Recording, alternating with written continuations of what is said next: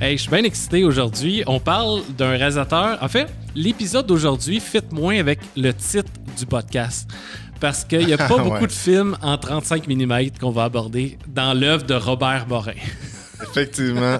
Tu L'avais-tu préféré, celle-là? Ah, je l'ai préparé. Ouais, Ouais, ça, c'est, ça, c'est scripté. Il y a quelqu'un qui est passé par-dessus cette blague-là. C'est approuvé par Robert. Il y a bien Et les avocats du podcast. Exactement. Tout le monde est d'accord avec, avec cette intro-là. Euh, non, mais euh, c'est peut-être un réalisateur que moins de gens connaissent. Euh, veut, pas, il est moins connu que certains réalisateurs américains, même s'il est québécois, puis c'est un de nos plus grands au Québec. C'est fou, non, mais il y a beaucoup de monde, c'est ça, c'est ça, c'est même s'il a tout le temps voulu faire un cinéma comme pour le peuple, c'est beaucoup euh, comme une pas une élite là parce que c'est prétentieux là, mais c'est comme c'est les, les, les théoristes qui ont aimé ça s'intéresser à son cinéma. Lui il aurait voulu qu'il soit vu par pas mal plus de monde, mais c'est pour ça que j'ai l'impression qu'on fait quelque chose d'important aujourd'hui parce que il n'y a pas grand monde qui connaît ce réal-là, puis il n'y a pas grande trace de ce réal-là sur YouTube ou c'est dur de voir ces films dans la majorité. Donc, de, de faire un podcast aujourd'hui qui va documenter un peu plus son parcours, je pense que le document va déjà avoir une valeur plus importante que d'en faire un sur Miyazaki, mettons. Y en qui a est- déjà plein. Qui a déjà plein de documents sur lui, tu sais. Ouais, non, t'as raison. Euh, on- je l'ai je l'ai vu quand je me préparais. Euh, heureusement qu'il y a un coffret. Il y a des trucs qu'on peut louer sur Vimeo. Ça, ça, ça nous a sauvés. Ouais.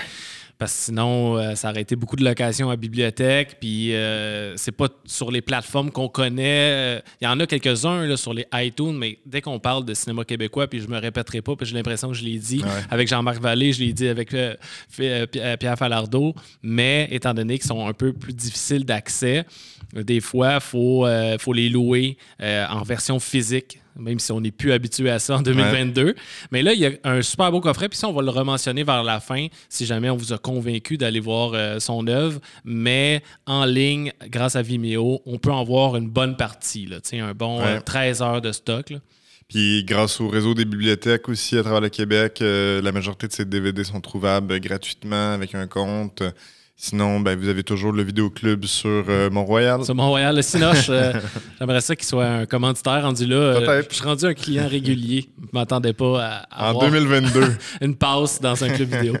Euh, Robert Morin, euh, à quel moment tu l'as découvert, toi, qui est arrivé dans ta vie? Moi, c'est. tu sais, j'ai pas étudié en cinéma au cégep, j'étais en littérature, puis c'est des amis qui étudiaient en cinéma qui avaient vu euh, Quiconque meurt, meurt à douleur, je pense, et puis qui euh, m'avaient dit, il faut, faut t'écouter ça, puis j'étais allé l'écouter à la bibliothèque du cégep Lionel Groux sur les petites télés, dans le fond, parce que je pouvais pas sortir le VHS. Puis tout de suite, ça a été frappant comme film. Après, je l'ai oublié pendant plusieurs années, et puis petit peu par petit peu, je l'ai redécouvert.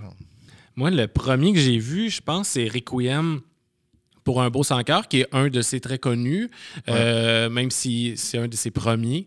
Euh, j'avais- J'ai vu dans mes recherches qu'il est allé à Cannes avec ce film-là. Hum, Quand même surprenant. je pas. Ouais, il était, euh, c'était pas la compétition officielle, c'était même pas la quinzaine, c'était la semaine de la critique. Il y a tellement de sous-catégories à Ouais. Cannes.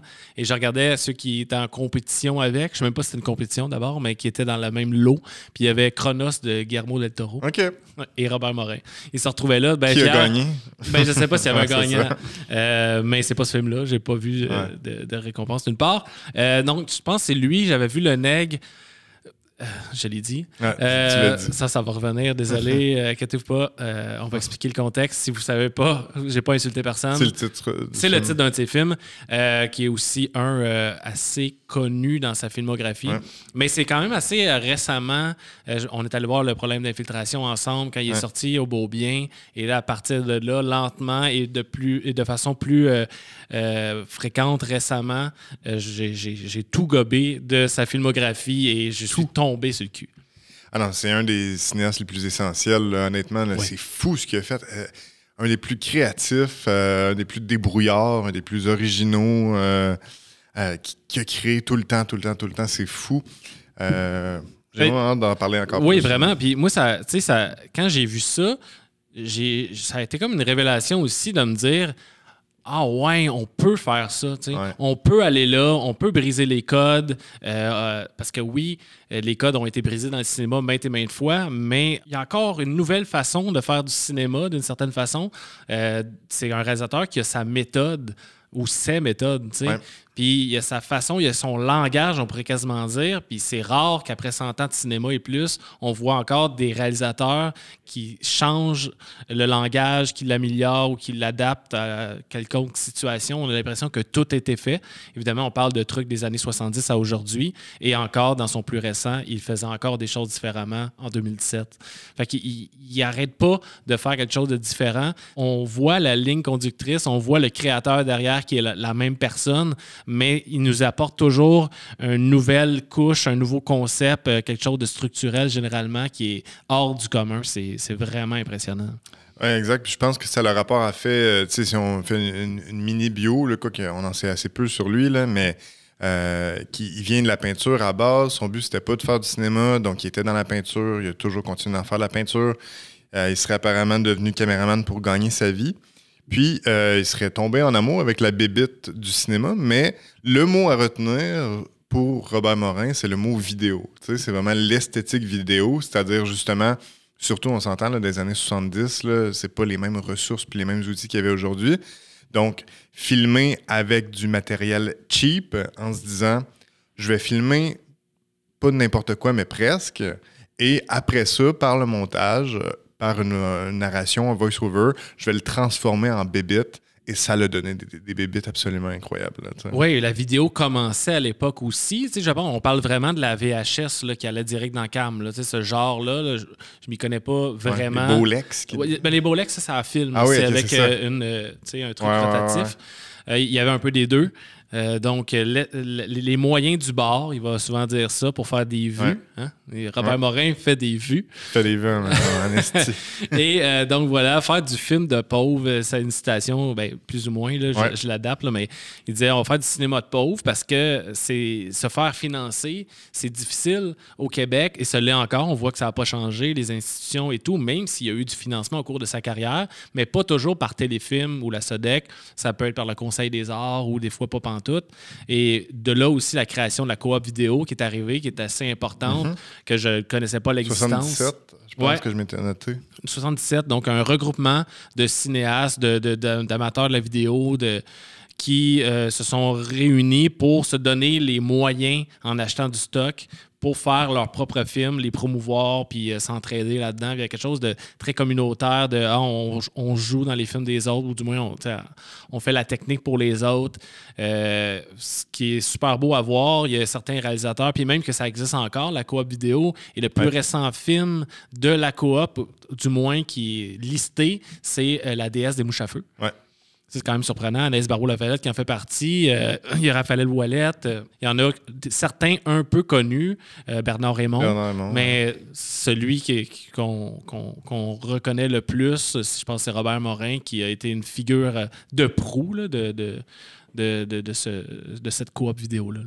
C'est intéressant cette idée-là du cinéma de pauvre parce que le cinéma, c'est euh, peut-être l'art de riche par excellence. là. Tu sais, quand tu penses que faire un film, c'est des millions, Mhm. tu sais, puis on dit Ah, celui-là, j'ai juste eu 3 millions pour le faire. 3 millions. Pense-y quand même. C'est complètement fou. Là. Mais l'idée aussi que, bon, il n'y avait pas le choix, il était contraint de faire un cinéma de pauvre, entre guillemets, Mm. mais il tombait en amour avec le vidéo, puis ce côté, le, le côté, le grain de vidéo, le côté fabriqué, artisanal, le flicker, tu sais, euh, qui trouvait qu'il rajoutait de l'authenticité à travers tout ça. Puis on l'a même entendu dire plusieurs fois que quand il était plus jeune, il disait M'intéresse pas, pas en tout de faire du 35 mm. Là. Ouais, il, il en a fait finalement. Il en a fait finalement, ouais. Il en a fait, mais au début, il disait Je veux, je, mon truc, c'est le vidéo. mais c'est plus malléable. Il- il- tu peux faire un autre type de cinéma. Puis lui, étant donné qu'il s'intéresse beaucoup à la réalité, ça te rapproche de la réalité aussi. Je pense que le 35 mm est venu, en fait, avec son avec Requiem pour un beau sans cœur. C'est la première fois qu'il l'a utilisé et c'est un film de fiction. C'était pas nécessairement son premier, mais là, c'était quand même assez marqué là, que c'était vraiment de la fiction avec des acteurs Ouais. professionnels en majorité. Fait que. Il est allé avec le 35 mm, mais avant, soit les courts-métrages ou euh, ses deux premiers étaient en vidéo en majorité parce qu'il filmait souvent des non-acteurs, il filmait la réalité. Et là, je pense qu'on peut parler du fait qu'il n'y a pas de documentaire, selon Robert Morin, Ouais. dans sa filmographie, ce qui paraît, euh, en tout cas, qui m'a fait sourciller au début, ne le connaissant pas Ouais. très bien dans cette période-là. là. Les années 80, je les connaissais pas tant. J'étais comme, ben non, c'est sûr qu'il en a fait. Euh, regarde ça, ça fait deux minutes, c'est commencé, c'est clairement un documentaire. Non, il y a une mise en scène, il y a un souci d'un récit derrière tout ça, même si c'est des gens ordinaires qui sont filmés. Ben, tu sais, je pense que il avait dit lui-même, ça avait commencé avec un court métrage qui, qui était Gus est encore dans l'armée. Puis, tu sais, dans le fond, euh, lui, il a parlé, il était beaucoup inspiré par le cinéma direct, les, les Perrault, etc., de ce monde. Mais il disait, bon, ben, ça a déjà été fait, ça a déjà été bien fait. Comment le pousser plus loin?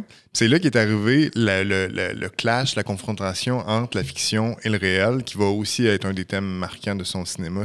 Sinon, le plus grand thème de son cinéma, tu sais.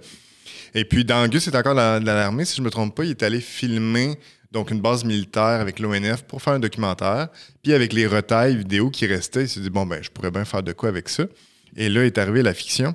Puis l'anecdote que je voulais te conter par rapport à ça, c'est que quand j'ai écouté Gus est encore dans l'armée, j'ai écouté, puis euh, c'était au début, bon, il y avait un peu de zapping, qui est un thème important dans l'univers de Morin aussi, avec des publicités sur euh, Rejoignez l'armée. Puis après, c'était juste des images silencieuses sur l'armée, du début jusqu'à la fin, avec rien aucune narration, juste des images euh, d'armée. Puis j'étais comme, c'est dommage bizarre, pourquoi je regarde juste des images d'armée? C'est, c'est emmerdant un peu, là, je comprends pas. C'est, assez inintéressant, des bouts collés comme ça.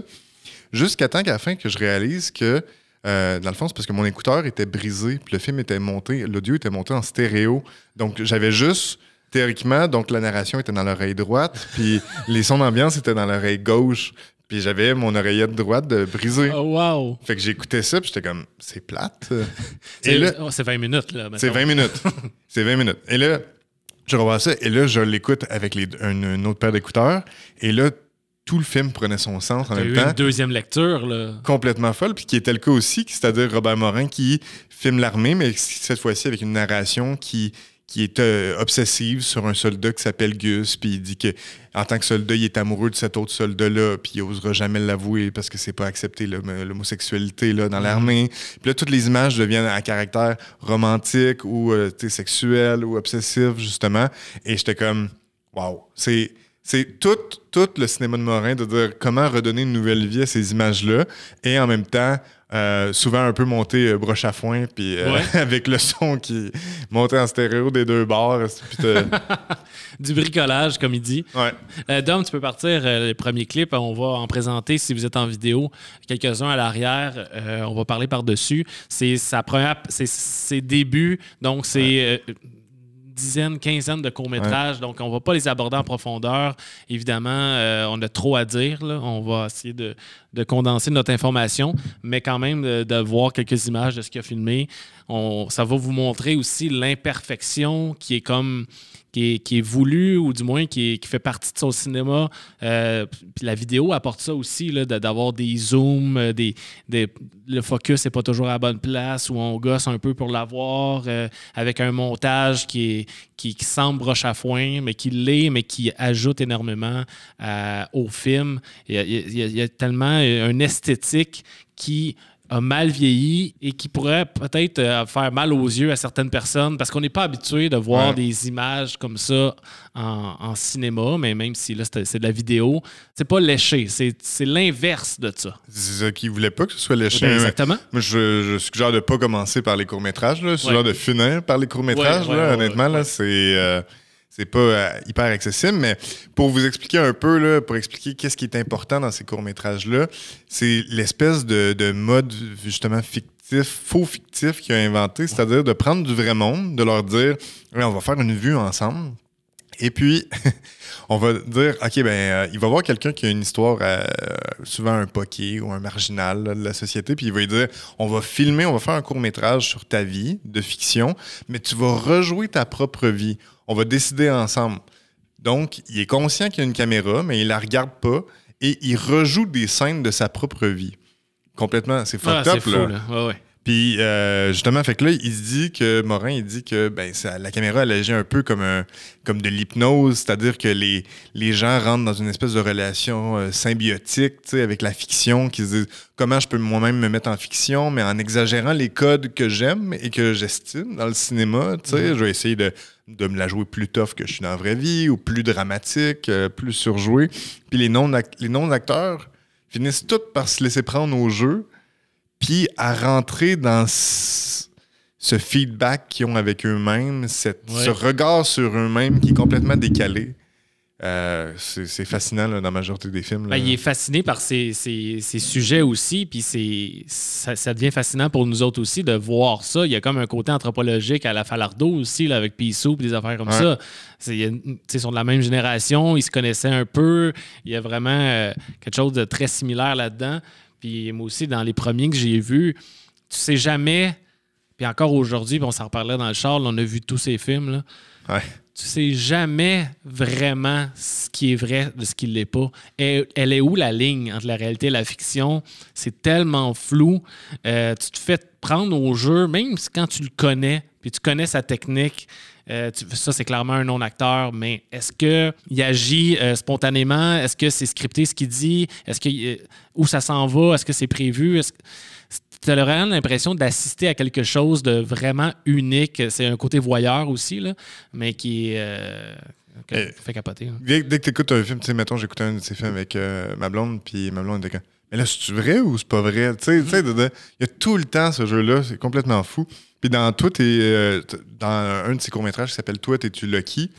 Euh, tu sais, quand on peut le donner comme exemple, là, qui- Ouais, ouais. c'est-à-dire, euh, c'est une personne de petite taille qui euh, remet sa vie en scène, donc avec ses, ses- ses propres défis, etc.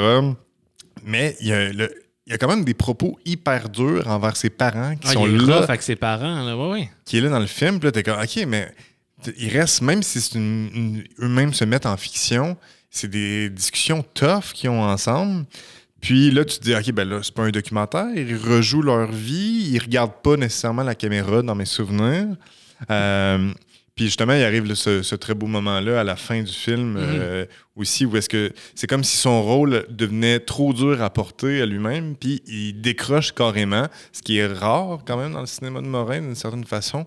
En tout cas, il décroche pour vrai en disant, ben pour vrai, encore là, c'est-tu pour vrai ou pour de faux? Mais en disant, Hey, arrête de filmer, là, je suis tu plus capable, tu je suis sur le bord de, de, de, de brailler, puis Ouais. c'est la fin du film là, tu sais. Ouais. Mais il y a tout le temps là, se dire comme, mon Dieu, c'est-tu vrai? C'est le personnage, on dirait, qui décide quand le film arrête parce qu'il est comme, OK, c'est. Dans, Ah, dans ce cas-ci, là. Ah ouais, exact. J'en ai assez. On peut essayer de catégoriser un peu pour euh, clarifier un peu le, le type de film qu'il a fait parce qu'il il a lui-même dit à quelques reprises où les gens ont tenté de le faire pour éclaircir parce que autant qu'il nous amène un peu partout, autant que il y a- ça pourrait se diviser assez bien en trois catégories. Il y a d'abord celle des films avec des non-acteurs, principalement. Beaucoup dans, son court- dans, dans, dans ses courts-métrages, c'est là. Ouais. Il y en a fait euh, un peu dans ses longs, La réception, euh, certains d'autres qu'on va peut-être parler. Euh, bon, un peu comme tu as dit, je ne vais pas trop répéter, ça s'arrête là. Ensuite, il y a les petits films de fiction. Euh, ça peut être une fiction euh, avec Robert Morin qui est derrière la caméra et qui parle. Ça, il va, il va lui-même se mettre en scène, mais là, on va être dans une, dans une fiction, souvent avec des, des, des acteurs professionnels. Euh, il y en a fait un avec Robert Gravel dans- en 1980, ça fait longtemps, mais tu sais. Et il y a les longs films de fiction, donc les longs métrages de fiction, comme c'est peut-être la majorité de ces longs Exact. métrages par la suite. Mais il y a toujours un, un- un aspect qui. euh, Morinesque. Morinesque, un aspect de non-acteur des fois. Il peut y avoir des non-acteurs et des acteurs qui se côtoient dans, dans le même film. Et. Robert Morin est souvent un acteur dans ses films et il n'est pas acteur en dehors de ses films. Il est un excellent acteur. C'est un très bon acteur, Il est ouais. tellement bon. Il- des fois, il est, il est- ben, il est souvent parfait. on t'aime, euh, Robert. Difficile, oui, il est difficile à remplacer dans, dans le type de rôle qu'il joue.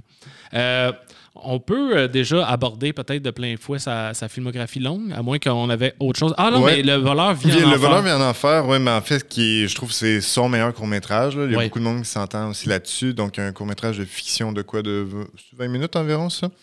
20 minutes. Puis, euh, bon, il y a tout le temps cette idée-là qu'on n'a pas encore parlé du found footage. hein, Oui, de- oui, oui. du, du faux found footage. Et puis, euh, dans le fond, dans ce film-là, il était chez lui, il a filmé pendant des années à travers sa fenêtre, tout simplement, juste sa rue.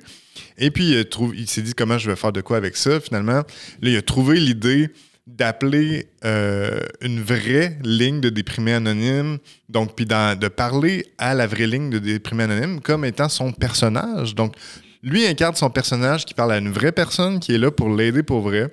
Et là, c'est les deux sont mêlés à travers tout ça sur ce discours. euh, on a parlé des- des- de son amour des poquets, des marginaux, mais son, son, euh, son, son- son amour, entre guillemets, ou sa fascination pour l'aliénation puis la santé mentale. Donc, quelqu'un chez lui qui vire fou, qui vire paranoïaque, qui est là. Et Le voleur vient en enfer, c'est excellent. C'est excellent. C'est un film qui a dû coûter euh, rien pantoute. Tu sais, du temps, là, mais Ouais. c'est filmé, comme tu l'as dit, par la- sa fenêtre dans son, dans son voisinage avec une voix off, mais il réussit à créer un certain suspense, une transformation. Puis ça, on pourrait le nommer aussi. Ouais. La transformation, il est fasciné par. Il disait en entrevue que justement, le cinéma, c'est un des seuls arts qui peut. euh, on- il peut montrer cette transformation-là plus que dans la littérature. On peut la voir évoluer. Et euh, il, il aime beaucoup les films de monstres, les Nosferatu, qui a été, ou les films de- d'expressionnistes allemands, Murnau, Fritz, Fritz Lang. Il a vraiment été euh, marqué par ça. Ça lui a donné envie de faire du cinéma. Et donc, il y a toujours un peu l'idée du monstre. Pas toujours, et pas nécessairement le monstre comme le cinéma américain nous le présente.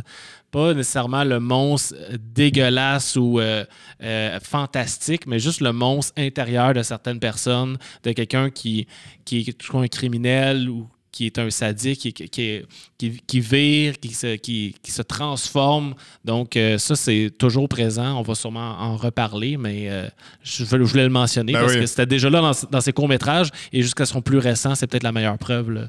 Pire que le vampire ou le loup-garou, selon lui, il y a le monstre de banlieue. Ça, c'est super important. oui. Mais je veux juste dire, euh, on parlait de ces concepts, euh, mais ce que je trouvais important de dire aussi par rapport à ça, c'est que dans chaque film, il va, il va partir d'un concept ou presque. Tu sais, de se dire, OK, c'est quoi mon concept? C'est ça qui va venir déterminer euh, mon récit ouais. autour. Puis ça, je tiens à dire, honnêtement, c'est quelque chose qui m'a toujours beaucoup parlé d'un point de vue personnel. Parce que, euh, tu sais, quand je suis venu la dernière fois, euh, je, je, je leur pluguais quand même, mais tu sais, Oui. mon premier roman, Montréal Insomniaque, c'était un, un peu ça que je me suis dit, OK, je veux explorer plein de formes d'écriture. Donc, mettons, si je veux un chapitre qui est en théâtre, ça va être ça, puis on va voir c'est comment l'histoire va venir se greffer à ça. Si je veux un chapitre en bande dessinée, ça va être ça. C'est la structure avant tout et le récit qui vient après. Puis lui, il se dit la même chose. Il dit si je veux faire un film qui est filmé de telle manière, c'est ça qui est le plus important. Puis après, on va greffer l'histoire à ça. Puis Ouais. de penser de façon structurelle, je trouve que ça donne. C'est ça qui donne un des cinémas les plus originaux. Là. Ah oui, absolument, absolument. Euh, ça nous permet vraiment d'aller ailleurs. Et euh, on peut parler de son premier, on ne passera pas nécessairement aux extraits tu peux laisser ça comme ça parce qu'on on les a pas. On va y aller un peu vite sur les deux premiers euh, parce que son premier, c'est euh, Tristesse en modèle réduit. Tristesse, euh, ouais, modèle réduite. Ouais. Ouais. Qui est euh, justement euh, un film avec des vraies personnes, des non-acteurs, ce qu'il a fait principalement en court-métrage, mais là, il le fait en long-métrage, en 1h30. Euh, on suit un, un trisomique qui est euh, dans, en banlieue, qui, est, qui veut de l'indépendance, qui veut euh, genre prouver à ses parents qu'il est capable de, de vivre seul, de, de- parce qu'il se fait encore garder, puis il est à l'âge adulte. Là. Ouais. Euh, donc, c'est un peu son, son, son mal-être qu'on voit à travers ça, lui qui, qui tripe sur les, les- les petits véhicules de jouets, là. Ben, ou les véhicules en général, mais ça se répertorie beaucoup avec les, les jouets dans, tout le long du film, qui est. qui est vraiment pas son meilleur, mais qui est intéressant de voir que ça tient la route sur 1h30, là, alors qu'il avait fait plus précédemment, souvent en version courte. Là, il le fait plus long et il mélange aussi des acteurs avec des non-acteurs. Donc, là, je ne sais pas à quel point il y a des dialogues précis parce que je pense que, ben, je, je pense que pour un non-acteur, tu lui donnes pas trop des lignes si tu veux que ça sorte vrai. Tu, sais. Ouais. tu veux qu'il utilise ses propres mots. J'ai l'impression que c'est ça qui est arrivé. Je je je saurais pas pour ce, cas-ci, mais je sais que souvent, ils s'entendent sur des lignes directrices, puis ils vont, tu sais, dans... Je pense que même s'il aime beaucoup écrire des scénarios, d'ailleurs, il a publié les, ses scénarios, euh, trois scénarios refusés, entre autres, là, chez euh, Somme Toute, si je me trompe pas. Euh, mais il, écrit, il aime beaucoup écrire, mais il dit c'est c'est étrange que le cinéma doive passer par un autre art Ouais. avant tout. tu sais. C'est- Il n'y a, il y a pas ça ailleurs. Tu ne demanderais pas à un danseur ou à un peintre non, mais avant de faire euh, ton art, écris-nous un texte de 10 pages sur ta danse, sur ta peinture. tu sais. Complètement fou. Fait que quand il n'y a pas de scénario ou quand ils s'entendent sur des lignes, je pense qu'il espérait atteindre une forme de cinéma un peu plus pure à ce Ouais, moment-là, ouais. que son crayon soit vraiment sa caméra. là. Je sais pas si tu avais quelque chose à dire sur ce film-là. euh, Non, pas, Euh, pas on va- plus. Euh, On est tellement fanboys sur plein de films Oui, qu'on va se concentrer euh, plus sur d'autres. Celui d'après, c'est La Réception, euh, qui est un des premiers. Ben, un des premiers. Un de ceux que j'ai vu là, quand j'ai commencé mon marathon Morin là, de, Ouais. du début d'année 2022. Et j'ai vraiment aimé ça. Ouais, c'est bon. Je savais pas à quoi m'attendre du tout. Résumer rapidement l'histoire, c'est euh, c'est 10 personnes inconnues qui sont réunies sur une île, sont invitées de manière anonyme à une soirée dans une maison sur une île. Une adaptation de- d'Ali d'Agatha Christie, là, donc avec les, les 10 petits nègres. Exactement. Donc, ce sont 11 personnes avec Robert Morin qui, lui, est là aussi et il est derrière la caméra. Il filme ça, donc found footage, tu sais, de. Ouais. En quelque sorte, là, c'est euh, c'est- souvent, il y a une, souvent une mise en garde au début Ouais. de ces films. Un Ça, capitaine de chalutier a trouvé dans ses filets cette cassette vidéo. Exactement. Donc, c'est comme on met la cassette et ça donne le film. Euh, donc, ils sont, sont réunis et on ne sait pas pourquoi ils ne se connaissent pas. Là, il n'y a personne sur les lieux et ils ne peuvent pas quitter l'île parce qu'il y a une mauvaise température. Ils se rendent compte que euh, ils, se sont, ils sont, tous des ex-détenus. Euh, ils ont tous commis des crimes. Ils ont pu- purgé leur peine, certains à moitié parce qu'ils ont été libérés avec des conditions etc., des crimes de différentes euh, gravités. Et euh, il y a quelqu'un qui semble vouloir se venger parce qu'il trouve que la justice n'a pas été à la hauteur de leurs crimes, donc ils doivent payer. Et au fur et à mesure, il y a des gens qui vont mourir. Et là, on a vraiment des vrais gens, sont des non-acteurs. Euh, J'imagine que c'est des personnes qui ont vraiment commis des crimes pour vrai. Ouais, il disait que c'était des vrais prisonniers. Des vrais prisonniers qu'il a Ouais, pris. Il a, pris- il a vraiment pris des vrais ex-prisonniers. Ouais. Puis il a fait un film avec. Exact. Puis ça Ouais. se tient. Oui. Tu sais, je veux dire, puis ils sont, sont bons. Ils là, sont vraiment justement. bons, exactement. Tu sais, tristesse en modèle, ré- modèle réduit, c'était peut-être un peu le défaut du personnage principal, tu sais, qu'on Ouais. y croit un peu moins, tu sais. Alors que là, t'es vraiment floué, là. Tu- au début, là, tu, tu sais pas. Parce que tu dis, si c'est des comédiens, c'est les meilleurs comédiens du monde parce qu'ils bafouillent, ils parlent tout croche, c'est pas des lignes clairement Ouais. écrites. Puis, ah non, je- je- je- ça m'a pris du temps à catcher qu'est-ce que je, je regardais, là. Encore, hein? Oui, encore aujourd'hui, je suis pas 100% sûr. Puis le fait que, tu sais, bon, c'est Morin qui est derrière la caméra. Puis ça, moi, je trouve que c'est. C'est Morin qui est devant la caméra qui parle au personnage. Puis moi, je peux pas m'empêcher de voir une analogie de Morin, le réalisateur, qui est en dialogue constant avec ses propres personnages, Ouais. qui interagit à même, tu sais, il peut faire la réalisation à même sa fiction. Ouais. Tu sais, s'il veut les amener ailleurs d'une certaine façon, dans- en improvisation, il peut se le permettre. Il n'y a pas besoin de crier couper puis de dire fais ça plus de même. Il est là, il est dedans, il joue avec tout le monde. C'est un. C'est une réalisation en temps réel, dans, même Oui. en- dans bien des cas, là, même si je, je le sais qu'il y a plus de choses qu'on pense qui sont planifiées, qui sont préparées, puis même qui Mhm. sont écrites, mais ça y permet d'atteindre des petits moments de génie de même comme ça. Ah là, puis même de montage en temps réel, de couper Ouais. la caméra, de la repartir, puis euh, bon, a- j'ai été fasciné par l'acting de- des non-acteurs, puis de leur vraie vie, de, de ce qui nous était présenté, de « Ah ouais, ce gars-là, il a tué quelqu'un. Ouais, ouais. » Puis là, il est en train de jouer dans un film de Robert Morin. Puis de raconter qu'il a tué quelqu'un. Il tu raconte qu'il a tué quelqu'un. Fait qu'il raconte sa vraie histoire ou en, a déformant des aussi, affaires. parce que Ben c'est des gens qui se sont, euh, tu sais, qui ont fait leur rédemption, puis euh, ils sont, sont pas dangereux nécessairement, mais en même temps, ils ont un lourd passé. Ah non, c'est écœurant. Euh, ensuite, euh, Requiem pour un beau sans cœur. Euh, qui est important de le mentionner. Bon, il est à la Cannes, c'est pas nécessairement pour ça, c'est juste que euh, peut-être qu'il y a eu un plus grand rayonnement aussi. Euh, Gildor Roy, qui est le personnage principal. À la base, c'était-tu. euh, tu, connais plus que moi, c'était-tu son premier en 35 mm, ça ou... Ouais, ben ça, je l'ai lu. là. Ouais, je pense que c'est son premier en 35 Ouais, c'est ça. Ben, c'est le premier en 35 mm de la courbe vidéo, donc par le fait même Ok. de Robert ouais. parfait. Exactement. Donc, un, un film euh, un peu plus à, ben, à caméra subjective. On voit Ouais. différents points de vue, ça aussi. C'est quelque chose de très important dans son cinéma. Ouais, à la Rashomon, dans le même euh, format narratif là, que Rashomon, la même structure d'un événement. Rashomon, le film euh, japonais de Kurosawa. Euh, un même événement qui est filmé de différents points de vue. tu sais. Ouais. Et là, dans ce cas-ci, quand on voit le point de vue euh, de X personnage, ce, ce comédien-là ou cette comédienne-là qui joue le personnage est, est comme pas dans la scène, ou du moins est derrière la Ben, caméra. il devient la caméra. devient la caméra, carrément. Fait on la, on la voit pas, cette personne-là, on voit tout de ses yeux, caméra subjective, du début à la fin. Et les autres personnages parlent directement à la caméra comme s'ils parlaient au personnage. Donc, Comme s'il parlait à nous aussi. tu sais. donc ouais, comme s'ils parlaient à nous, effectivement. Puis ça, ça crée un. Justement, c'est un. Quand on n'est pas habitué à ça, ça crée une espèce d'inconfort, surtout dans, dans un 35 mm comme ça, là, de dire comment Mm. c'est supposé. Il est supposé avoir la distance de, de, de- de la fiction qui est là, mais on s'adresse directement à nous. Là. Étant donné que le concept des, des- des points de vue, c'est un récit qui est déconstruit aussi. Donc, on Ouais. voit souvent, on voit la fin, on revient back and forth dans le récit, on, découvre un peu plus. Donc, euh, ça, c'est super intéressant aussi. là.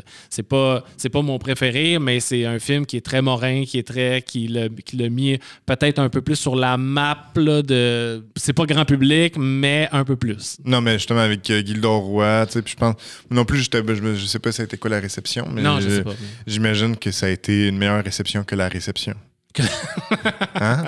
Bon. Le film précédent. Vous nous suivez? OK, parfait. Euh, là, Dom, tu peux mettre le prochain. On parle de Yes, sir, madame. Ah, J'étais juste à te dire pour euh, Requiem parce que Ouais. euh, je, je voulais te le garder en tant que punch là, parce qu'il y a plein de Easter eggs dans le cinéma de Morin. Un des premiers étant que il voulait idéa- idéalement que tous ces films se passent la même journée dans, dans la diégèse.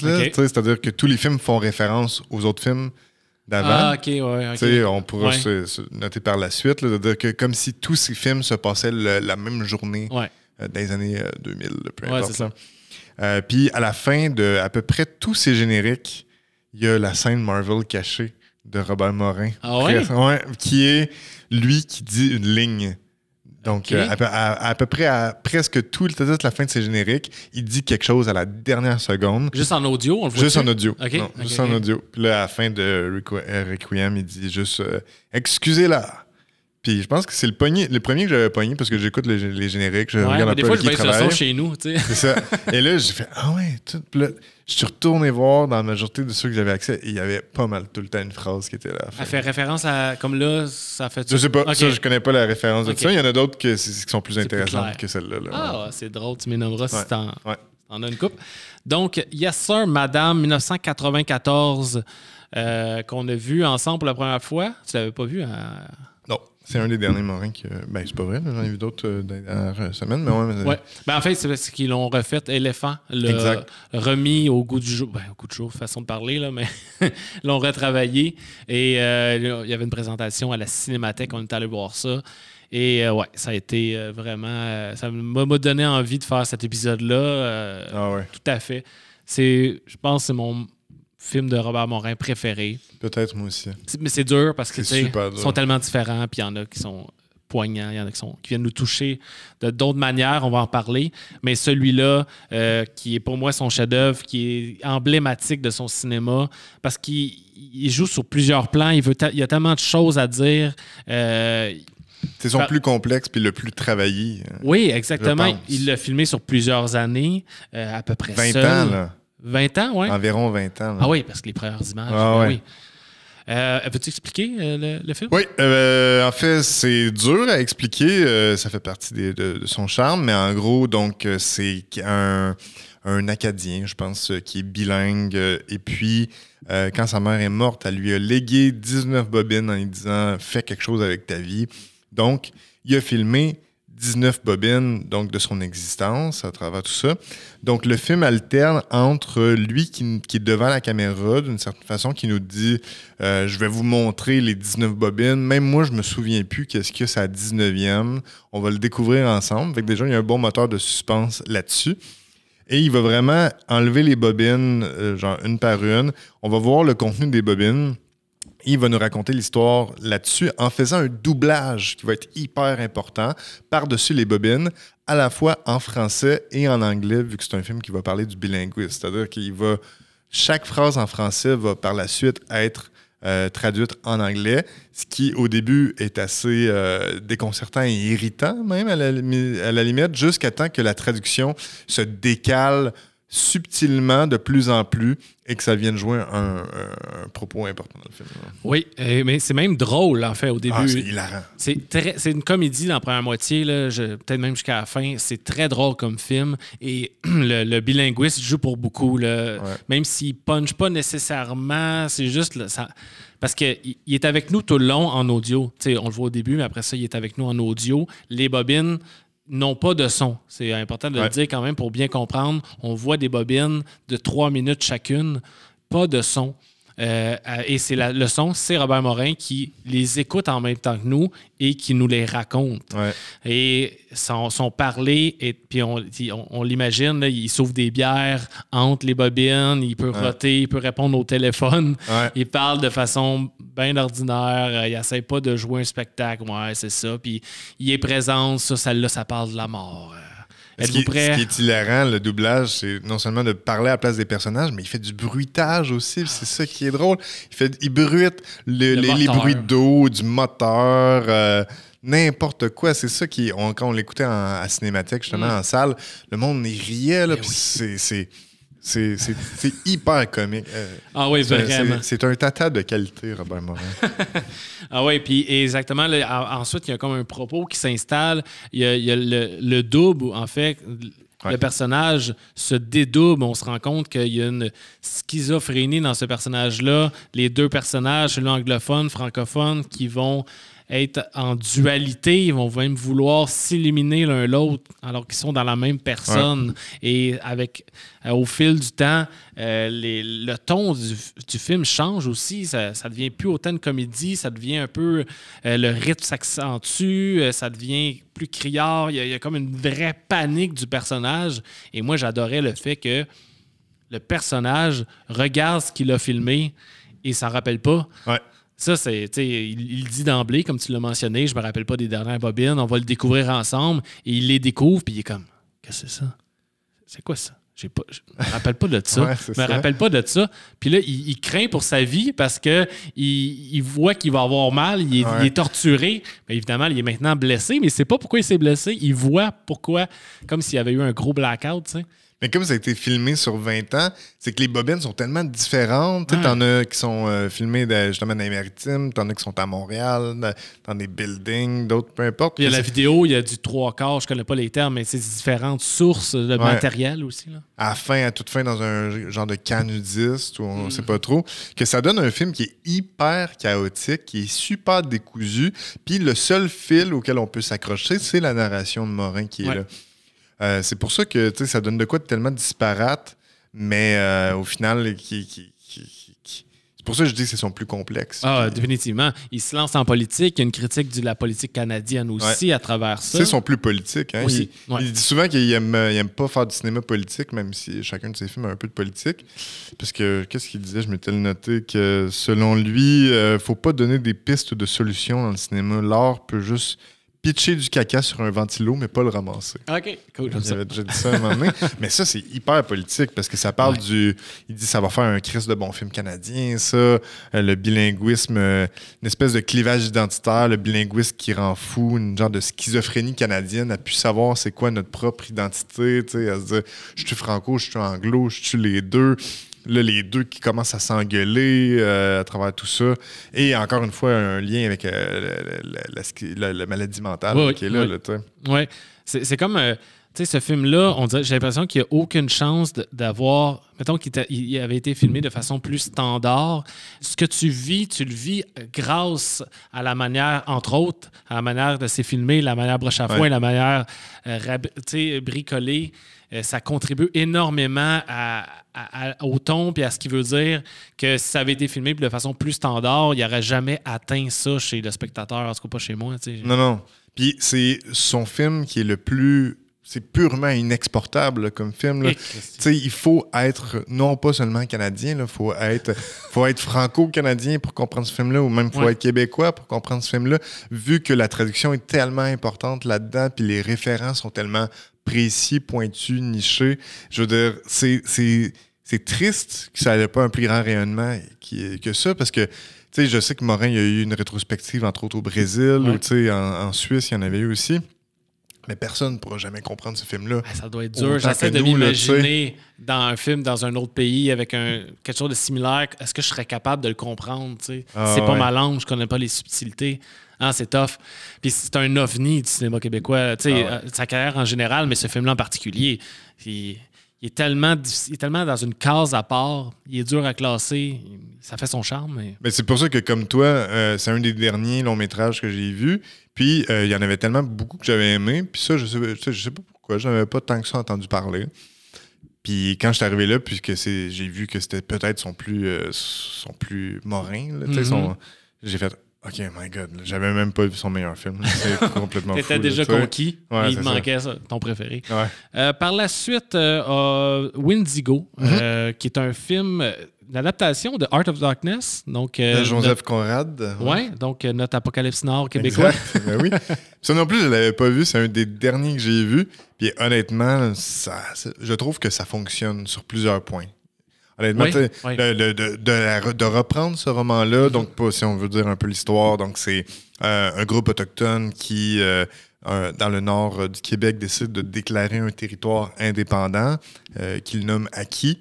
Et puis, donc, il y a un journaliste qui est envoyé avec un petit groupe sur un, un bateau, un vieux bateau, là, chalutier, hein, chalutier encore une fois. Et puis, ils doivent traverser donc le fleuve intérieur, les rivières intérieures pour se rendre, euh, pour aller rencontrer donc euh, un des chefs euh, autochtones, et un des chefs des Premières Nations qui est là, qui a déclaré l'indépendance. Et il y a la folie qui se mêle à travers tout ça en cours de route. L'esthétique est, est parti- est vraiment soignée, même si c'est ça, on, on garde le caractère morin, mais les plans sont magnifiques sur l'eau. Euh, il y a Guy Nadon, il dit que certains acteurs qu'on connaît Ah ouais, maintenant bon bien, euh, Michel Laperrière, bon là-dedans. L'effet aussi du point de vue est là quand même. Ouais. Pas autant que Requiem, mais il y a quand même ça. Là.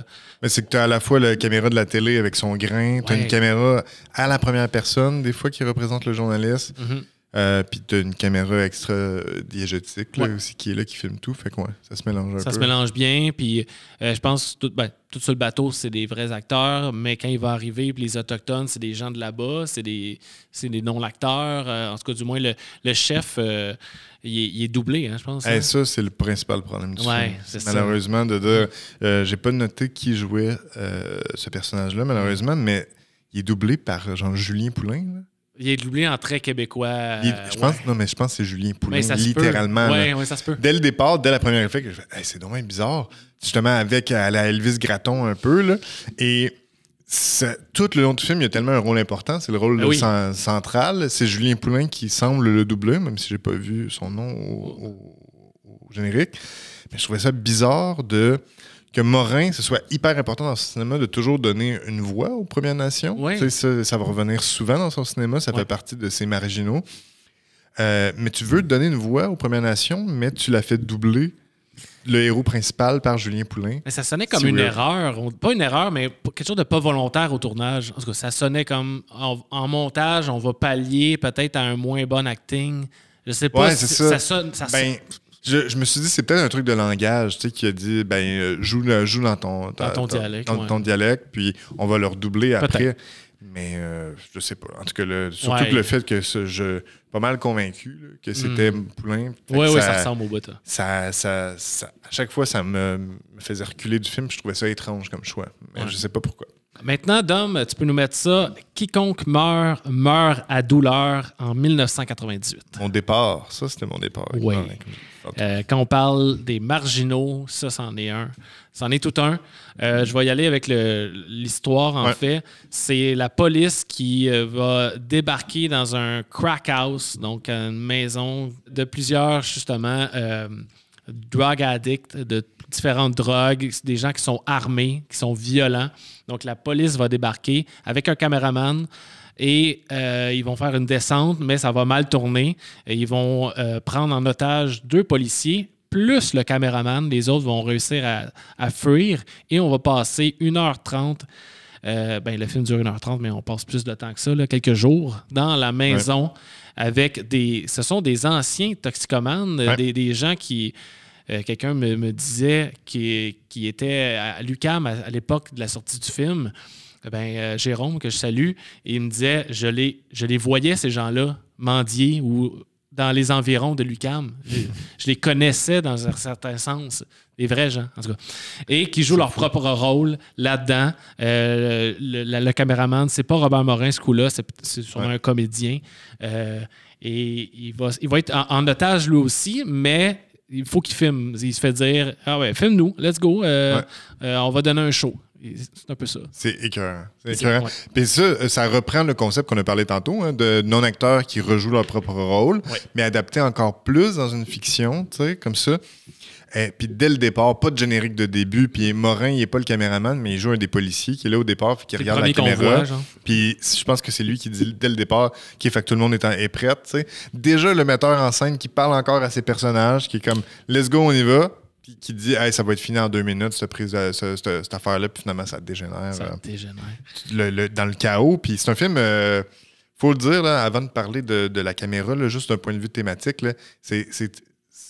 C'est- ça commence, c'est un des premiers films qui est les plus durs de Morin à regarder. Ouais. Puis il va en avoir. Mhm. Mais d'y aller justement, tu sais, il se pique devant la caméra, le monde.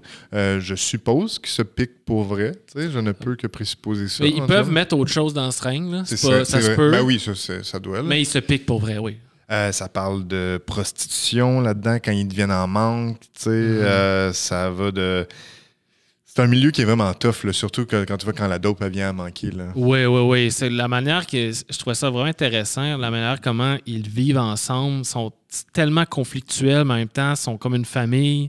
C'est juste quand vient le temps de euh, lui, c'est son le pusher de la gang, mais l'autre n'a pas payé. Ouais. Mais comment qu'ils se traitent, euh, puis l'un va prendre la défense de l'autre pour essayer, hey, commande de Dian, puis et t'as Bessic, qui est le meilleur personnage, sur le bord de la fenêtre, parce qu'il faut dire qu'ils sont encerclés pendant. Ouais. C'est une prise. Ouais. Il y a la police à l'extérieur qu'on ne voit pas pendant le film, mais ils sont là. Donc, euh, t'as lui avec un gun par la fenêtre qui va crier, il va tirer, il va sacrer. C'est- brutal, tu sais. Puis, t'as un certain PTSD à la fin. Tu finis le film, puis t'es un peu tu shakes un peu encore, là. Tu, tu, le vis encore, ce film-là. là. Ah ouais, comme je te dis, quand je regardais ça à la bibliothèque, j'étais comme, qu'est-ce que je regarde? Euh, je regardais le monde, me regarde-tu autour? C'est quoi? Il y a du monde en train de se piquer avec une cam vidéo, là, on dirait un film de famille euh, de, de junkie. euh. Ouais, ben c'est exactement ça comme ça Ouais. qu'il décrirait. Film de famille, il utilise souvent cette Ah ouais? expression-là, Robert Morin, comme, comme film d'archives familial, avec la vidéo. D'ailleurs, ça se prête bien. Puis la caméra, ce qui est hyper important, c'est dans tous ces films, le, le- le- le narratif tient à justifier la présence de la caméra. Puis c'est important là, quand même, de dire pourquoi elle est là, vu, vu qu'il est un personnage. Exact. Puis, euh, tu sais, le caméraman, il se fait intimer par les, les junkies de toi, continue à filmer, tu raconte notre histoire ou je sais pas trop. Tu veux filmer? Film. Film, that's it. Puis, ce qui est super intéressant, c'est que, tu sais, l'idée du caméraman voyeur qui est là, il, il est supposé filmer qu'est-ce qu'il est en train de filmer là. Les personnages qui vont souvent, parfois, dans tous ces films, pr- prendre la caméra et filmer le caméraman, qui souvent, lui, va dire Hey, moi, j'ai rien à dire. Je, je suis juste là. Ouais, puis t'as ce moment hyper vulnérable là, Ouais. pendant qu'il est en train de chier sa bol, que la cam s'en vient le filmer, puis il est juste là, il a l'air d'un tata sa bol comme ça, puis il est juste comme Il supplie, là, regarde, commande. je peux-tu juste m'essuyer, s'il vous plaît? Puis ils sont comme, ah ouais, euh, ça, tu veux nous filmer? Toi, raconte-la. Tu nous poses des questions sur notre vie et toi, raconte-la, ta vie qui est là. Euh, puis le caméraman, si- par définition, s'il n'a pas sa caméra, Ouais. il est à nu, tu sais. Ouais, genre, exactement. et là, il est litté- littéralement à nu sa bol, là, tu sais. Puis quand les autres personnages prennent la caméra, c'est filmé tout croche. C'est des gens qui ne sont pas caméramans. Ouais. C'est flou, ils essaient de tant bien que mal. C'est pas comme certains found footage des films plus euh, contemporains que c'est du found footage de quelqu'un dans le bois, mais c'est bien cadré. Ah, non, non, ouais. là, c'est vraiment quelqu'un qui a jamais touché à la caméra, le personnage, l'ex-junkie, qui est pas comédien. Euh, il met une caméra puis il improvise avec ça, tu sais, ou du moins il suit un guideline. Mais je voulais juste dire, euh, je, je me suis dit, je vais peut-être le dire à la fin, mais je vais le dire, je vais le dire tout de suite, ça. Euh, euh, je sais que Robert Morin en refuse la genèse de ça, mais ces films-là de Morin avaient entre autres inspiré une série belge qui était nommée Striptease et qui a elle-même inspiré le film C'est arrivé près de chez vous, le film belge, et qui a lui-même inspiré Blair Witch Project Ben oui. dans toute cette esthétique de fan footage-là. Donc, que le travail de Robert Morin aurait joué un rôle dans, Wow. dans, Dans, la- le found footage euh, comme style le plus accepté, là, Exact. plus euh, mainstream. Exact, exact, Wow. tout à fait. Donc, euh, quand on- je disais que c'est un cinéaste essentiel, Ah ouais. il y a nul doute que son cinéma a inspiré beaucoup, même à l'étranger. Mhm. Euh, puis que c'est peut-être justement grâce à lui que des films comme ça, comme Cloverfield après ça, tu sais, ont pu. Bon, je veux dire, fan footage, ça existait aussi déjà avant, Oui. mais si quelqu'un dit qu'il y a eu une filiation, là, c'est intéressant. Ah, vraiment? Wow, je suis impressionné. Euh, Là-dedans, il y a des personnages, euh, tu sais, Yellow qu'on voit beaucoup, qui est le gars à lunettes, tu sais. Il est tellement bon. Ah, Il- ouais, vraiment. Ça- on dirait que c'est un comédien, il est, il est comme philosophe en même temps, tu sais, puis il explique un peu comment ça marche dans, dans la maison, puis ah non, c'est- j'ai vraiment aimé ce film-là. Je me rappelle au début, le caméraman, il dit, il dit continue à filmer, puis là, le caméraman dit, ah, j'en ai juste pour une heure et demie de tape, là, tu sais, Ouais. c'est la durée du film. Exact. ben oui, mais c'est tout le temps ça. Hein? T'es limité par Ouais. euh, l'outil qui est là. Puis le caméraman, il dit même à Yellow, à un moment donné, il dit euh, Yellow, c'est plus ton film que mon film. Ouais. là, tu sais, genre. C'est- ouais, exact. Puis là, on, on sent vraiment que c'est un montage in cam. En tout cas, c'est ça. C'est, c'est, c'est vrai. On le croit plus Ouais. de. Tu, fais- tu fais pause parce qu'à un moment donné, c'est comme arrête de filmer, là, filme pas ça, ou arrête de filmer. Ou à un moment donné, c'est comme ils vont l'attacher pour la nuit. S'il est quand même un Ouais. même s'il est libre de ses mains, puis il y a une caméra, c'est le temps de t'attacher. On coupe. Ah ouais, coupe. Puis Ouais, ça repart euh, le lendemain, random. Fait qu'on sent vraiment un montage in cam, là, même si il y a un travail plus Ah long derrière non. ça. tu sais. Ouais, vraiment. Mon, mon film préféré de Morin, c'est cinq films. Puis ça en fait partie. Ben, d'accord. Ensuite, euh, on va passer à 2002 avec Le Neg. Donc voilà, on, on y arrive à ce titre. euh, où- qui- tu l'as prononcé. Ouais, ben c'est ça, là. Ça, ça a fait de la controverse à l'époque. Imaginez-vous comment ça en ferait aujourd'hui. Mais Ouais. c'est justement un film qui euh, condamne le racisme, qui, Oui, non, ça c'est clair. Il n'y a pas aucun doute là-dessus. aucun doute là-dessus. Et le, le nom euh, fait référence à la statue de plâtre qu'on voit sur le poster, donc euh, qui était nommée de même aussi, qui était, ça c'est intéressant aussi. Alors, je vais conter l'histoire d'abord. Ouais. C'est euh, c'est une vieille dame jouée par Béatrice Picard qui avait des chiens avant, sont morts, puis là, elle s'est acheté une statue de plâtre d'un homme noir qui pêche.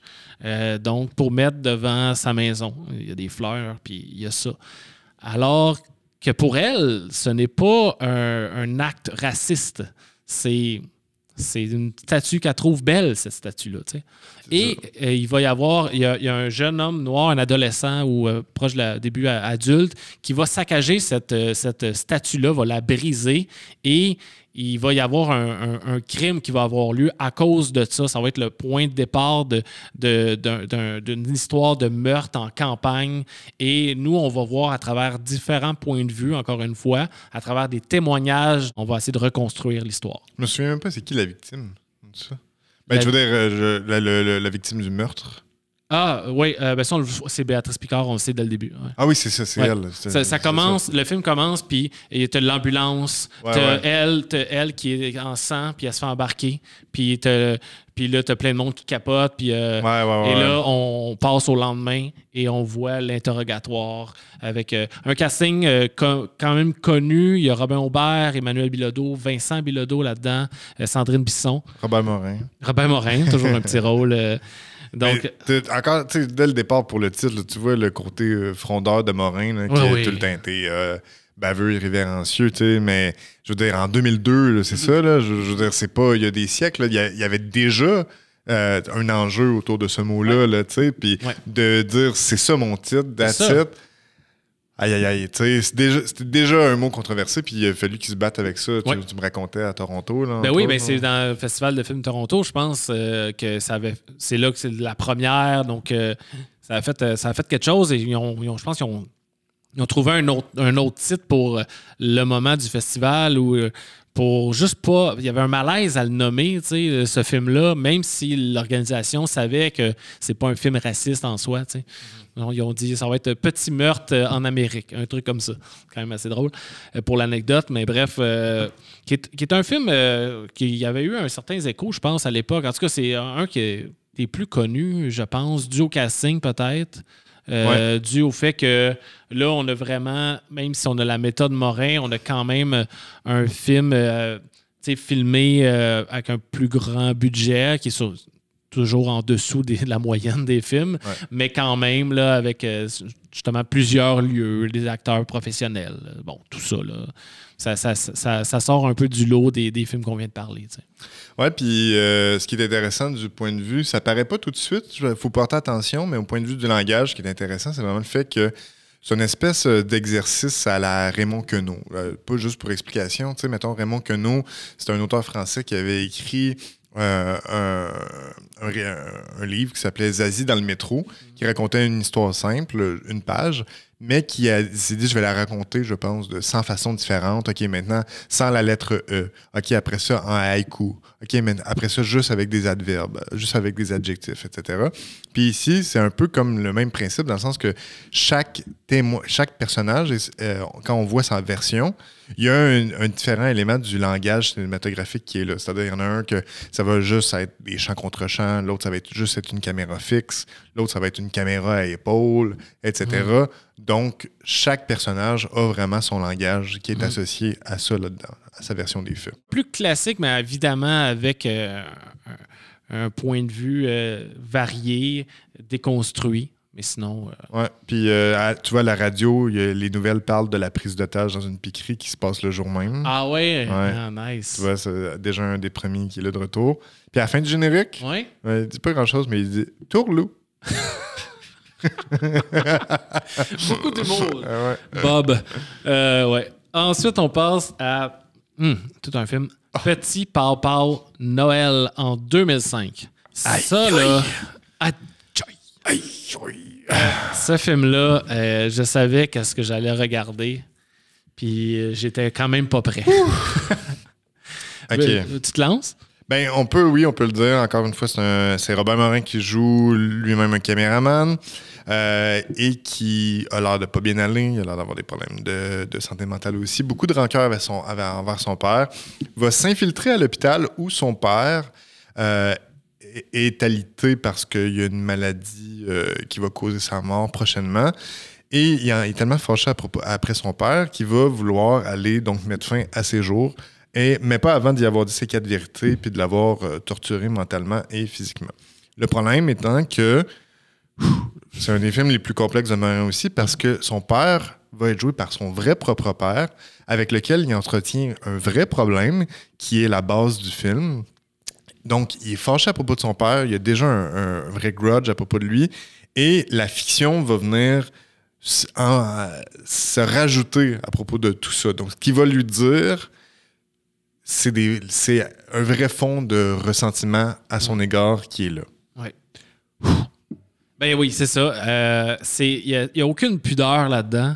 Tu sais, de voir vraiment son père se faire traiter par le, le- le personnel euh, de, de l'hôpital, de recevoir les soins de lavage, de changeage de couches. On voit tout, là. C'est tough à regarder, encore plus quand c'est ça, parce que oui, tu vois son père faire changer la couche plein de marde. Euh, oui, tu vois tout, là. Son père, euh, qui est quoi, il doit avoir euh, Ouais. 80-90 ans facile Ouais, ouais, ouais, là-dedans. Euh, tout nu dans la douche, donc on voit son pénis frontal là-dedans, un pénis de, de, De vieux. de vieux de 90 ans qui va pas bien, là, tu Mhm. sais.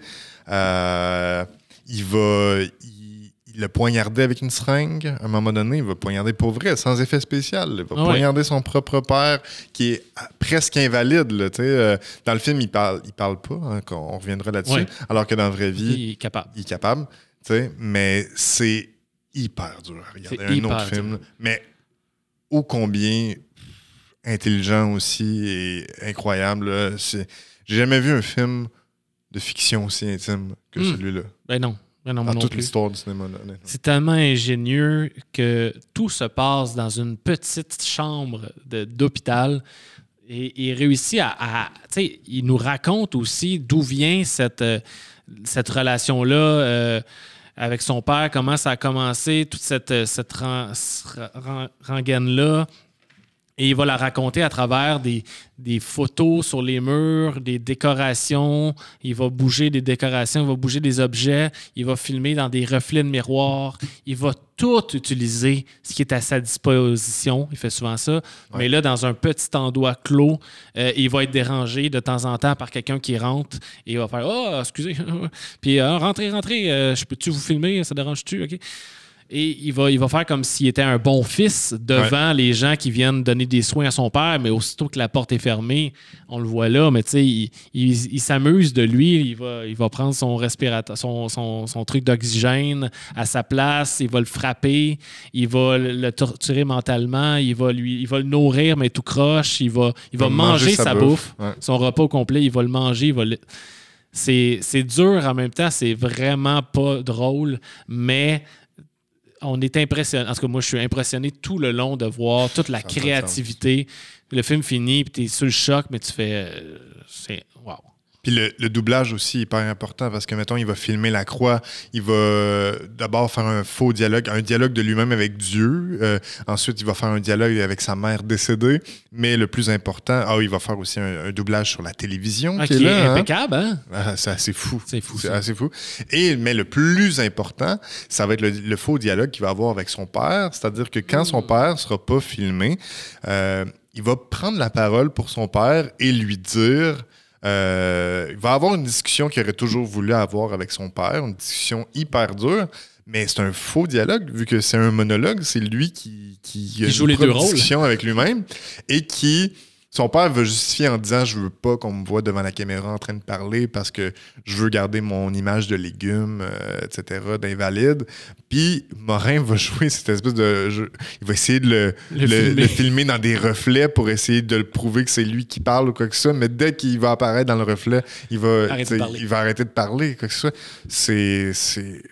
Ben, c'est c'est aussi schizophrénique. euh, Il y a Sir Madame, on est là-dedans. On sent que le personnage du, de Robert Morin a une grande transformation également. Il semble juste être un, un fils normal qui n'a pas eu un bon père et qui, je dis pas que tout le monde ferait ça, là, mais tu sais, qui va pousser à la limite euh, sa, sa colère.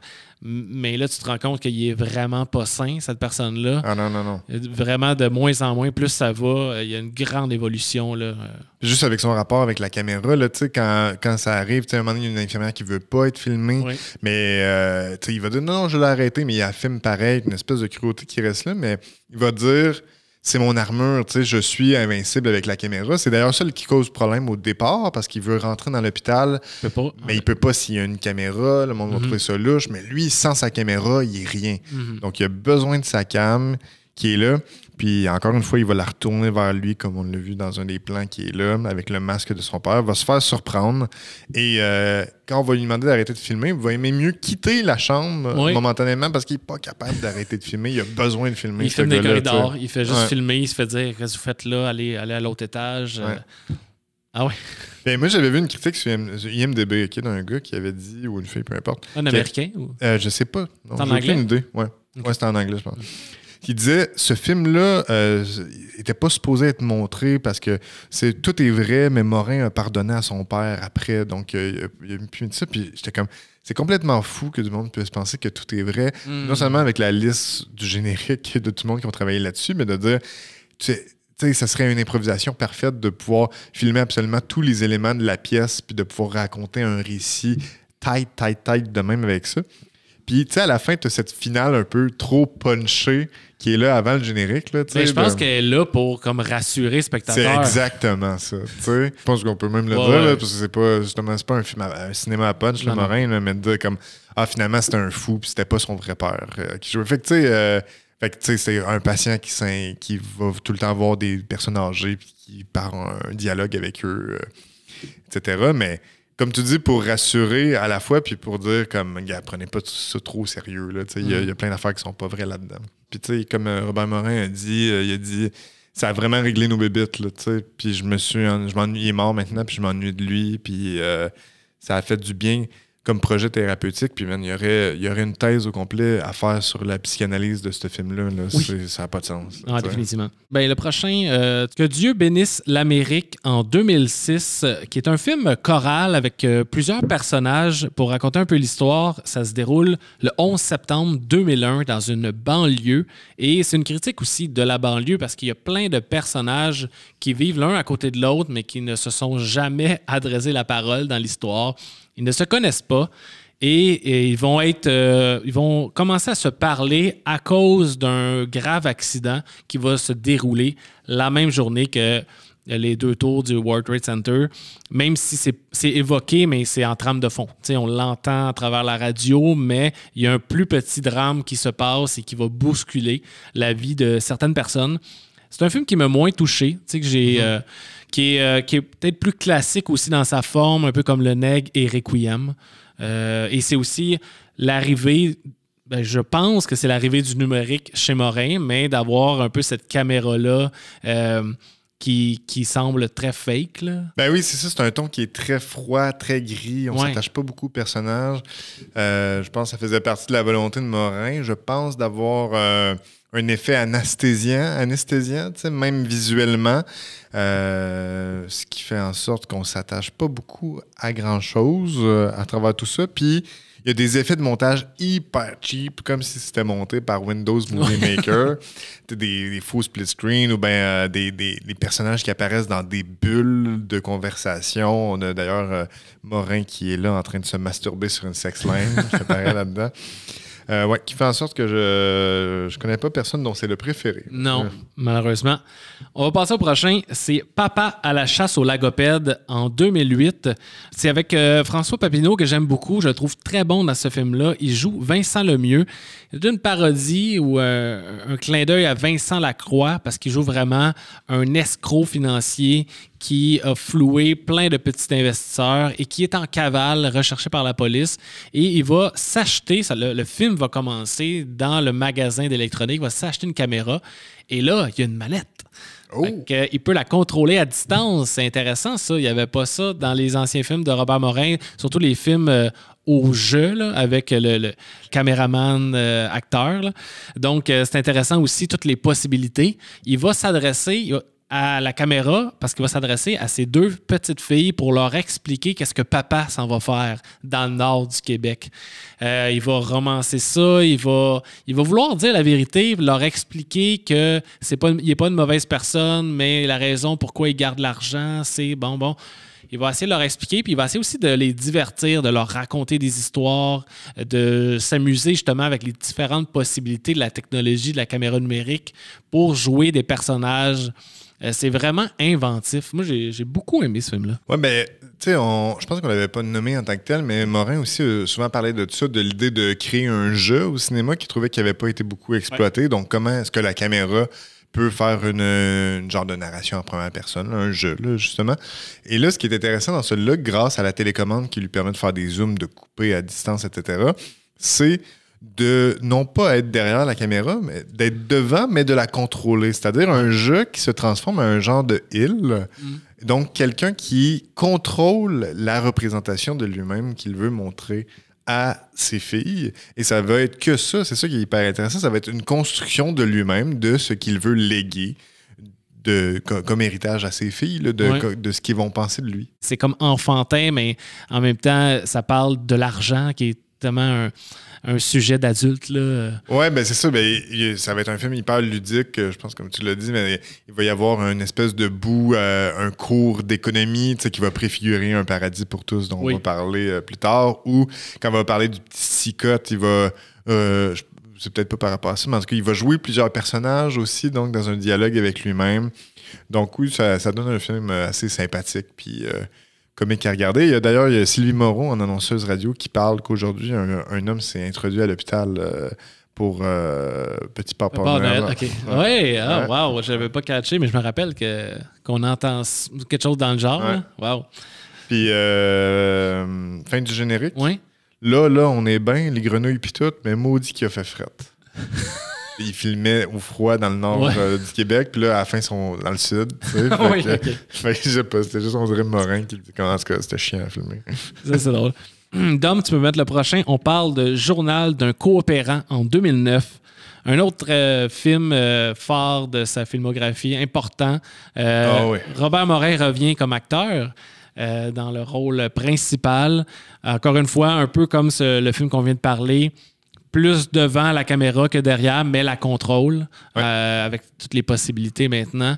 Quelqu'un va faire de l'aide humanitaire en Afrique, au Burundi, et euh, grâce à l'organisme Radio du Monde. Donc, lui, c'est un technicien. Euh, audiovisuel. Audiovisuel, exactement. Il va aller reniper des, des, radios communautaires là-bas ça commence, c'est dans l'avion, puis il dit Hey, c'est mon premier voyage, euh, je, vais me confier à vous. C'est comme sous forme de blog, je pense. Là, c'est comme si euh, tout ça était envoyé sur Internet, puis le film est un condensé de tout ça.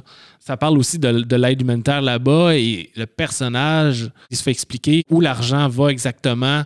Et c'est pas tant pour les, les habitants là-bas que ce service-là existe. C'est les grands pays qui veulent un retour sur leur investissement. Et il est désillusionné de, de tout ça et ça va enclencher quelque chose qui était déjà là chez lui, mais qui devient un peu plus euh, ben, très nocif.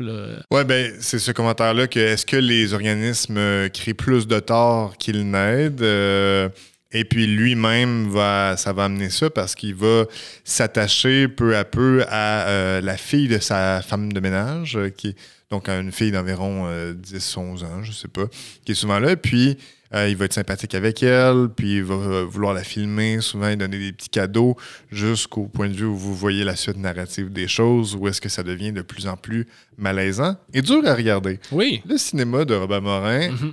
Est dur à regarder. Et c'est pas si explicite. Là, dans- là, on, OK, on parle, on parle de pédophilie, mais c'est pas explicite, mais on le vit quand très même. insidieux. Oui, oui, exactement. Euh, tu vois comment il s'y prend pour hameçonner cette jeune fille-là en la complimentant, en donnant des cadeaux, en disant T'as-tu un chum? Si t'avais un chum, mettons qu'on avait le même âge, Ouais. tu sais, tu m'aimerais- tu me trouverais-tu beau? Il y a quelque chose là, qui, qui est dur à regarder parce que c'est tellement bien joué de la part de Robert Morin et de la jeune fille qui, qui était. Je sais pas qu'est-ce qu'elle connaissait du scénario, là, mais euh, elle peut pas jouer mieux. Là. Elle- Elle est pas bien non plus. Non. Et il y a aussi, le, ce qui est important, le jeu vidéo là-dedans. Ah oui. Il veut, il veut échapper un, un peu à la réalité aussi de, de tout ça parce qu'il dit je vais jouer le jeu juste encore un bout pour Mathilde, c'est le nom de la petite fille. Ouais. Qui, dé- qui débaptise de son nom d'ailleurs, parce que c'est son vrai nom, c'est Mathilda au début, puis Ouais. finalement il l'appelle Mathilde, Mathilde. tout le long. Comme ça, puis on est comme, ben c'est pas ça son nom. Ouais, c'est ça. Mais sa mère, elle dit c'est comme Mathilde. Ouais, c'est comme Mathilde, mais c'est ça. ça. C'est comme Mathilde, mais c'est pas Mathilde. C'est comme si on t'appelait François. Là. C'est ouais, ça. Non, mais ouais, exact. Fait que- il y a ça, il dit je vais jouer encore le jeu parce qu'il voit que ça sert à rien ce qu'il fait avec l'aide humanitaire, mais je vais jouer encore le jeu pour Mathilde. Je vais, je vais, je vais faire à croire que, que, ça me que je crois au projet. Mais il- étant donné qu'il y a des journées rough qu'il n'aime pas, dures, longues et pénibles, il se ressource, il se replonge, il évacue la réalité en allant dans un jeu de. Comment t'appelles ça euh, Fantasy, là. Ouais. de- Avec un, un jeu de rôle. là. Ouais. Puis qui a l'air, on dirait, quasiment créé spécifiquement pour le film. C'est étrange, là. Euh, dans une espèce de monde moyenâgeux où est-ce qu'il se crée un avatar druide qui s'appelle Melchiades, qui est tellement... C'est tellement champ, champ gauche comme idée. Puis ça... Il essaie de se détendre par là, mais ça donne lieu à une des scènes les plus malaisantes dont on se parlait, justement, qui était quand il crée un personnage à Mathilda. Euh, puis, c'est ça. C'est là qu'il demande... euh, Selon, Hey, on pourrait peut-être sortir ensemble dans le jeu. Tiens, nos personnages vont se marier ensemble. ben, c'est ça, c'est nos personnages vont se marier ensemble, là. Regarde, on va s'embrasser. Non, non, pas d'envie, là. Regarde, nos personnages. Ah, mais, ah. C'est c'est pour c'est tout le temps genre ah, c'est pour des images, c'est pour créer des images comme Ouais. dans, le- dans le- puis même là tu sais euh, quand ça va aller un peu plus loin puis que bon il va la forcer à prendre une douche euh, puis le, le, le moment qui est sous-entendu qu'ils font peut-être quelque chose, tu sais il y a une espèce de de, de, de- de- Contre-jour. de, contre-jour, Mhm. de scène d'effet esthétique euh, qui veut être là, toujours comme la volonté. Parce que lui aussi, ce personnage-là, il, il, il a un besoin maladif Oui, de oui. filmer. Mhm. Même quand on lui dit dans les rencontres de l'o- de l'organisme, filme pas, il filme quand même. Il se trouve un. Il, orga- il organise quelque chose pour que sa caméra puisse filmer à l'intérieur de sa valise, toujours. Et le besoin qu'il ressent de filmer aussi ce moment Mhm. euh, sexuel, Ouais, sous-entendu, donc avec la fillette, c'est. C'est encore la maladie de filmer qui est là, là clairement. Ah, tout à fait. Ouais, puis même quand ils se, font attaquer par des je sais pas, une guérilla, whatever, ils laissent la caméra rouler, tu sais, Ouais. au, au péril de la perdre, sans faire voler. quoi. Tu sais, c'est plus fort que lui. Mais c'est un, un peu un commentaire, j'imagine, sur le concept du blog, du vlog Ouais. aussi, tu sais, qui a été hyper populaire euh, Dans ces années-là, dans les là. 90-2000. Ouais. là, tu sais. Puis ce film-là aussi est un film qui est issu du web que j'ai lu, c'est-à-dire que le personnage Jean-Marc Faneuf, entre guillemets, diffusait le film en épisode sur un vrai blog. Et C'est les, ça, je pensais. Et les gens euh, donc commentaient là-dessus, puis pouvaient faire des suggestions aussi sur euh, qu'est-ce que le personnage pourrait faire, etc. Fait qu'il y avait une espèce de jeu de construction, apparemment, Fait qui était là. Fait que lui, il était, bon, il est allé là-bas pour vrai pendant longtemps, Ouais. plusieurs mois, ben semaines, mois, oui. Et, J'imagine. et donc, le film est sorti en 2009, mais avant la vraie sortie du film, il y avait sur un blog une scène à la fois Ouais. où euh, puis les gens voyaient ça. Un autre concept, tu sais, puis Puis, tu sais, dès le départ, tu sais, c'est un personnage qui est à la Robert Morin, qui Mhm. est bourru, mais sympathique, tu sais, puis euh, il est comique. euh, Naïf de- aussi, tu surtout au début. naïf, là, ouais, tu ouais. hein. Tu sais, il regarde les fils. T'as-tu vu le spaghette ou autre chose? Puis, tu sais, on trouve ça drôle. Euh, puis je suis content que Robert Morin, c'est celui qui l'ait fait parce qu'il disait qu'il avait pensé à Alexis Martin. Mais Robert Morin, man, il- il- qui, qui- je trouve que c'est le parfait non-acteur pour faire ses films. là. Il y a un jeu qui est, qui est- qui est sur la coche. là. Ah oui, oui, son jeu est vraiment parfait. C'est, Ouais. c'est- ça marche au bout dans différents personnages. Puis dans celui-là, c'est, c'est, tellement proche de la réalité. Je ne dis pas qu'il il devient un monstre là, dans le film, mais je veux dire, les Ah débuts, ouais. là, il- on dirait que c'est lui là, qui, qui fait un film. euh, C'est un de ses meilleurs films de monstres, honnêtement. là. ouais, ouais, ouais. Ça, la, la- la transformation est subtile, là, mais c'est- ça fait partie de mon top 5 là, aussi. Là. Ouais, moi aussi. Ben, d'accord. Ensuite, euh, c'est Les Quatre Soldats euh, en 2013, une autre adaptation d'un roman de Hubert Mingarelli, qui est euh, un titre, le roman du même nom, Les Quatre Soldats. Euh, c'est la guerre civile au Québec. Ben, je sais pas dans le roman, parce que dans le roman, ça se passe, je pense, au début. Je pense. Ouais, puis ça se passe en 1920. Ouais, ouais. Alors que là, c'est euh, plus contemporain, euh, une guerre civile au Québec, avec on suit quatre jeunes entre 15 et 21 ans euh, qui sont qui qui ils comprennent pas trop nécessairement le conflit euh, qui se passe en ce moment, qui veulent juste, euh, ils découvrent un étang, ils veulent juste passer du temps sur le bord, sur le bord de l'étang et cacher ça aux autres pour l'avoir l'étang à eux seuls, se forme une certaine famille. C'était bien réussi. Tu sais, c'est quand même un mandat. tu on va faire un film de guerre au Québec, mais ça n'aura pas l'air cheap, Ouais. tu sais. Parce qu'on entend plus qu'on voit d'affaires. Des fois, un simple plan avec un char viré euh, qui a brûlé, puis on- imagine le reste avec le son, mais ça fonctionne. C'est filmé dans les bois, tout croche, avec euh, des vidanges, puis des, euh, des, des trucs abandonnés. Alors, on y croit quand même. Oui, euh, ben, c'est Morin qui s'éloigne un peu plus du film concept, euh, quoique la personnage principal elle parle à, à la caméra directement comme une. En fait, c'est un, un concept plus théâtral, on Ouais. dirait, tu sais. euh, C'est comme euh, des apartés. C'est ça, des genres d'apartés théâtrales qui sont là.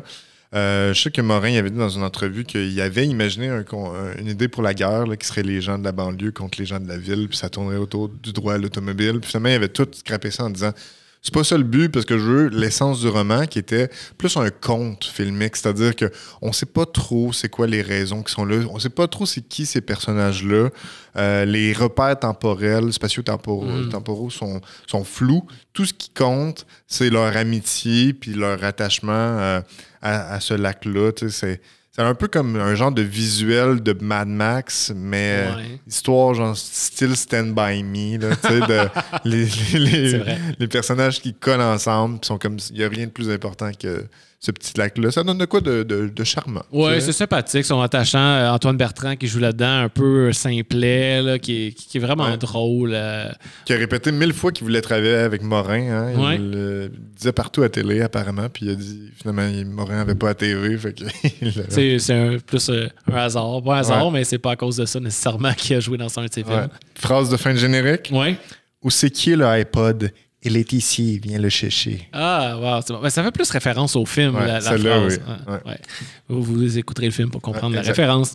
Ensuite, euh, trois histoires d'Indiens en 2014. Là, je trouve qu'on se rapproche un peu plus d'un genre de bricolage de ces Ah euh, premiers euh, courts-métrages. là, euh, parce qu'on a trois histoires qui, comme ce sont tous des Autochtones euh, qui habitent pas mal dans le coin de l'Abitibi, le défaut, c'est qu'il y a vraiment une histoire qui m'intéressait vraiment, puis pas les deux autres. J'ai beaucoup lu ça. C'est ça, c'est que c'est trois histoires d'Indiens, comme le dit le titre.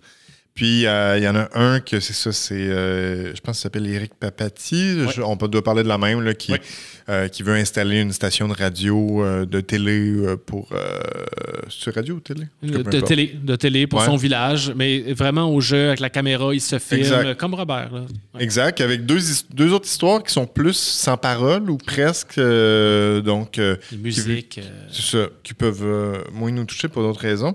Donc, mais comme dans toutes les, les histoires où est-ce qu'il y en a trois qui, qui sont. euh, tu sais, ça donne de quoi un peu inégal là-dessus, que tu as hâte de revenir à ta préférée. ouais. Il y en a nécessairement d'autres que tu trouves moins intéressantes. Mais je vais te dire de quoi que je trouve vraiment intéressant, par exemple. Juste vite fait, un commentaire. Non seulement, bon, la mère d'Éric Papati regarde Que Dieu bénisse l'Amérique à la télé. Oh shit! Ouais. J'ai pas marqué ça. Ouais. Wow. Et euh, me dire de quoi qui est fou quand je faisais des recherches sur YouTube. Euh, Eric Papati, ce gars-là, il y a un channel YouTube, euh, puis il y a plein de petites vidéos courtes, dont un où est-ce qu'ils sont au party à Cinémathèque de l'après-film, l'après-party de ce film-là. Et il va parler à Robert Morin avec sa propre cam, puis il est comme, puis t'as-tu aimé ton film, blablabla. Et c'est fou raide parce qu'on dirait que le personnage est en train de parler au réel encore une fois. Puis les deux se parlent, puis là, Morin, il dit, puis, euh, hey, t'as pas la même cam que d'habitude. Puis il dit, non, non, il est au punch-up encore, puis encore au punch-up. Comme dans le film. Comme dans le film. Fait que ça veut dire que dans le film, c'était sa vraie histoire Ah ouais? qu'il allait panner sa caméra, pour vrai. Puis c'est Eric Papati qui a fait une fiction avec sa réalité là. Puis là, tu vas voir sur YouTube, puis t'as l'impression que le film se poursuit dans les vidéos d'Eric Papati. Wow. Ah ouais, non, c'est cinglé encore. À, à voir comment il s'y connaît dans le film, j'étais comme.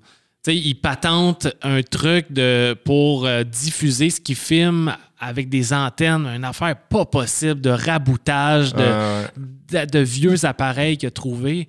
Je me dis, waouh, ça, ça a l'air d'être vraiment vrai. Là, ce, ce- comme, ça doit être lui qui connaît vraiment ça. Effectivement, je pense que c'est Ouais, le cas. Les- Les, vidéos YouTube tendent à prouver ça. Ouais. Puis la, la scène qu'on voit Robert Morin est le fun aussi. Parce qu'il donne son le vieux laptop pété, Ah ouais. mais hey, ça a l'air tellement. Tu sais, tu le sais que c'est Robert Morin, c'est son film. Ouais. Mais Robert Morin a vraiment l'air d'un passant qui est Ah juste ouais, là. C'est c'est bien Ah, capté. C'est fou. Euh, et maintenant, ah non, pas tout de suite. Euh, J'allais dire son dernier, mais non, son avant-dernier en 2016, Un paradis pour tous, euh, avec euh, le casting euh, Stéphane Crête. Le, ouais, Stéphane Crête qui joue absolument tous les rôles, un en autre concept. hein. Trentaine, il y en a Ah ouais, beaucoup. hein. facile. Il y en a pas mal. Euh, Peut-être euh, le meilleur acteur pour faire ça, parce que c'est quelqu'un qui, est, qui, qui est quand même euh, expérimenté, euh, Stéphane Ouais. Crête, avec le théâtre. Quand on parlait de films ludiques, ça, c'est un méchant trip là, de Crête qui se met des perruques puis des costumes un peu partout, puis il part dans plein d'accents, puis dans plein de genres. C'est, c'est déluré, c'est déjanté. Un euh, blackface là-dedans. Mais j'ai trouvé ça euh, vraiment comique. Euh, on, a, on a skippé l'histoire, mais c'est lui qui veut expliquer un peu les paradis financiers. Là. C'est plus une allure de cours économique. Mhm. Mais si on est fan de Stéphane Crête, je pense que ça se prend très bien. ouais, exactement. Il y en a un qu'on a skippé hein, aussi. On n'a pas, on a pas parlé d'Opération Cobra. Hey, c'est vrai, parce que. OK, mais ça, c'est drôle. Ouais, je l'ai pas écrit dans mes notes parce que moi et Frank, on l'a vu il y a quelques heures. Ouais. En fait, ce film-là est absolument introuvable et la seule façon qu'on a pu le trouver, c'est d'aller consulter la VHS en personne au sous-sol de la Cinémathèque de Montréal, donc à la médiathèque. Aller le regarder ensemble. Donc, euh, tantôt, euh, écoute, euh, y y avait- Vas-y, je peux te, Ah, ben, peux te lancer. euh. Ben, euh, ben, l'histoire, c'est un peu euh, comme si c'était un show de télé-réalité qu'on pourrait, qui, pour- qui aurait pu exister à la télé. Ouais. C'est des jeunes adolescents qui sont en- dans une mission en forêt et avec des guns de paintball euh, affron- affronter une autre équipe pour, euh, pour gagner, Ouais. là, en gros. un genre d'opération caméléon. Ouais, c'est ça. Ceux qui ont la référence là, quand on était jeune, euh, un peu ça. Mais là, en film, on voit, on voit aussi bon, la présentation des, des- des ados qui vont participer avec leur training à la manière de l'armée euh, et, l'équipe de Robert Morin, parce que c'est comme co-réalisé avec deux autres Ouais. réalisateurs. Donc, son équipe qui va former, qui va former les, les deux équipes de, de- de combattants et euh, tu les revois de temps à autre. Tu sais, la fin, j'ai vraiment aimé la fin parce que là, on voit vraiment qu'on dirait que on, on, on revire le décor à l'envers, Ouais. à la Morin. Donc, C'est ça, il faut attendre une heure avant que le style de Morin euh, embarque. embarque mais- un peu plus. Mais Ouais. c'était, je sais que lui, il l'avait qualifié de ratage, mais je, je trouvais ça quand même intéressant. Puis euh, allez tous le voir hein, au sous-sol de la cinémathèque. un à la fois, il n'y a pas tant de place. Et là, le dernier, euh, Dom, tu peux remettre ça sur la télé. Le problème d'infiltration en 2017. Son film de monstre par excellence. Par excellence, ouais. Ben, tu sais, Journal de coopérant, on a dit que c'était un film de monstre euh, psychologique. C'est aussi le cas là, mais là, ouais, il est allé énormément dans les codes de l'horreur. Oui, exact. C'est pour ça que moi, avant de le réécouter, tu sais, je me disais, ah, ça, je pense que c'est un des plus accessibles parce que justement, il y a des codes qui sont, sont c'est des codes de l'horreur, donc des codes qu'on connaît, mais en le réécoutant, j'étais comme, ah ouais, c'est c'est pas pour tout le monde, dans un sens où il y a une espèce de malaise, il y a un rythme, il y a, il y a- il y a quelque chose de off, volontaire dans la mise en scène. Il y a, il y a d'autres codes que ceux de l'horreur qui s'ajoutent. Et c'est ça, ce sont ceux de Morin. Il n'y a aucun film de Morin qui est parfaitement accessible. Non, dire, c'est ça, là, c'est ça, euh, ça. on s'était dit, ah, Yes Sir Madame, c'est drôle, n'importe qui peut aimer ça. Je l'ai fait écouter à ma blonde, puis elle était quand, oh, c'est weird, c'est vraiment weird. En fait, elle aimait ça en partie, puis quand c'est devenu un peu plus euh, euh, trash en cours de route, elle a décroché. Mais dans ce cas-ci, je sais pas si tu veux juste dire Oui. l'histoire vite fait. Ben, dans le fond, on- on- c'est euh, Christian Bégin qui joue un chirurgien esthétique euh, et le film ouvre et un patient avec euh, des bandelettes sur le visage tout couvert qui va les enlever euh, et on va voir son visage défiguré vraiment la monstruosité physique là, il est vraiment magané le monsieur.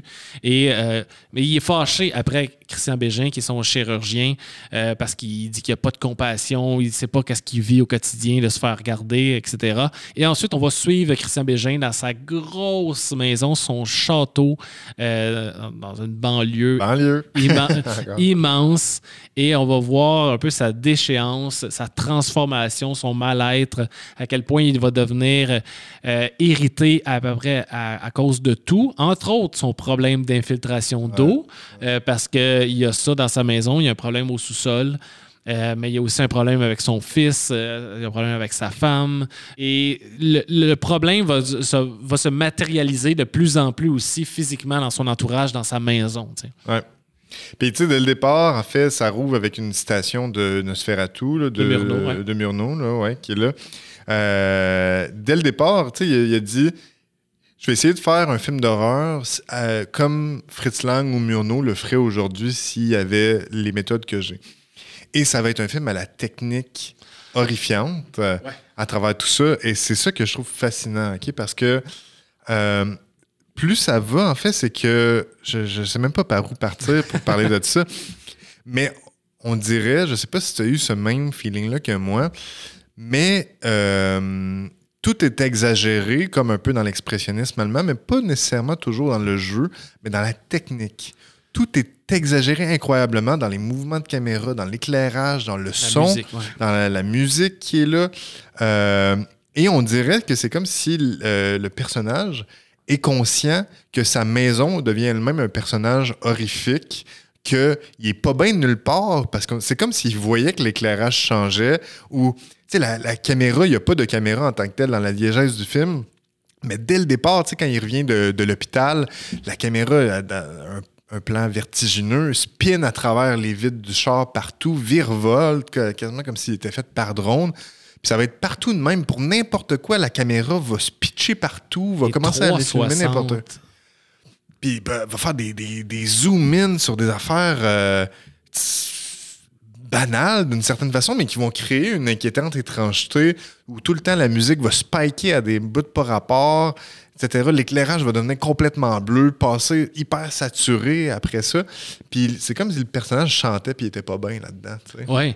Bien, ça, on peut le dire, l'éclairage, c'est majeur. Puis euh, on peut aussi mentionner que ce sont une suite de plein de faux plans séquences, mais qui semblent être des- montrés comme étant des plans séquences. Il y a du trichage là-dedans, c'est sûr. Collé numériquement, ouais, ouais, il Ouais. il l'a dit. Il a dit, non, c'est ça. Mais euh, ce sont des longues scènes euh, entrecoupées d'un- black là, de, de 5 secondes, un noir silencieux, où on repart.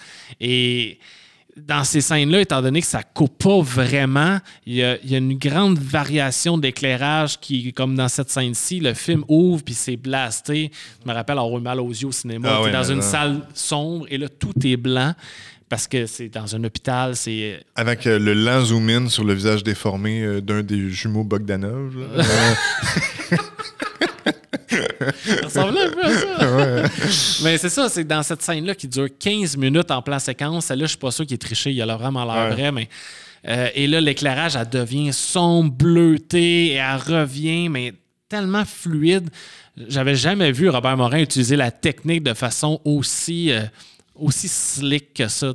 Généralement, c'est épaule, c'est voulu pour être euh, Ouais. un peu moins euh, sur des rails. Là, Ah, c'est son plus fluide, là. Ah, c'est magnifique, mais en même temps, c'est c'est tellement lui en même temps. J'ai l'impression que ça prend du guts aussi pour faire un film de même. Euh, et là, donc là, l'éclairage qui varie tout le temps, la scène dans la douche. Ah ouais. Ça, c'est fascinant parce qu'il y a bon, une grande douche euh, avec deux pommeaux de douche, sont riches.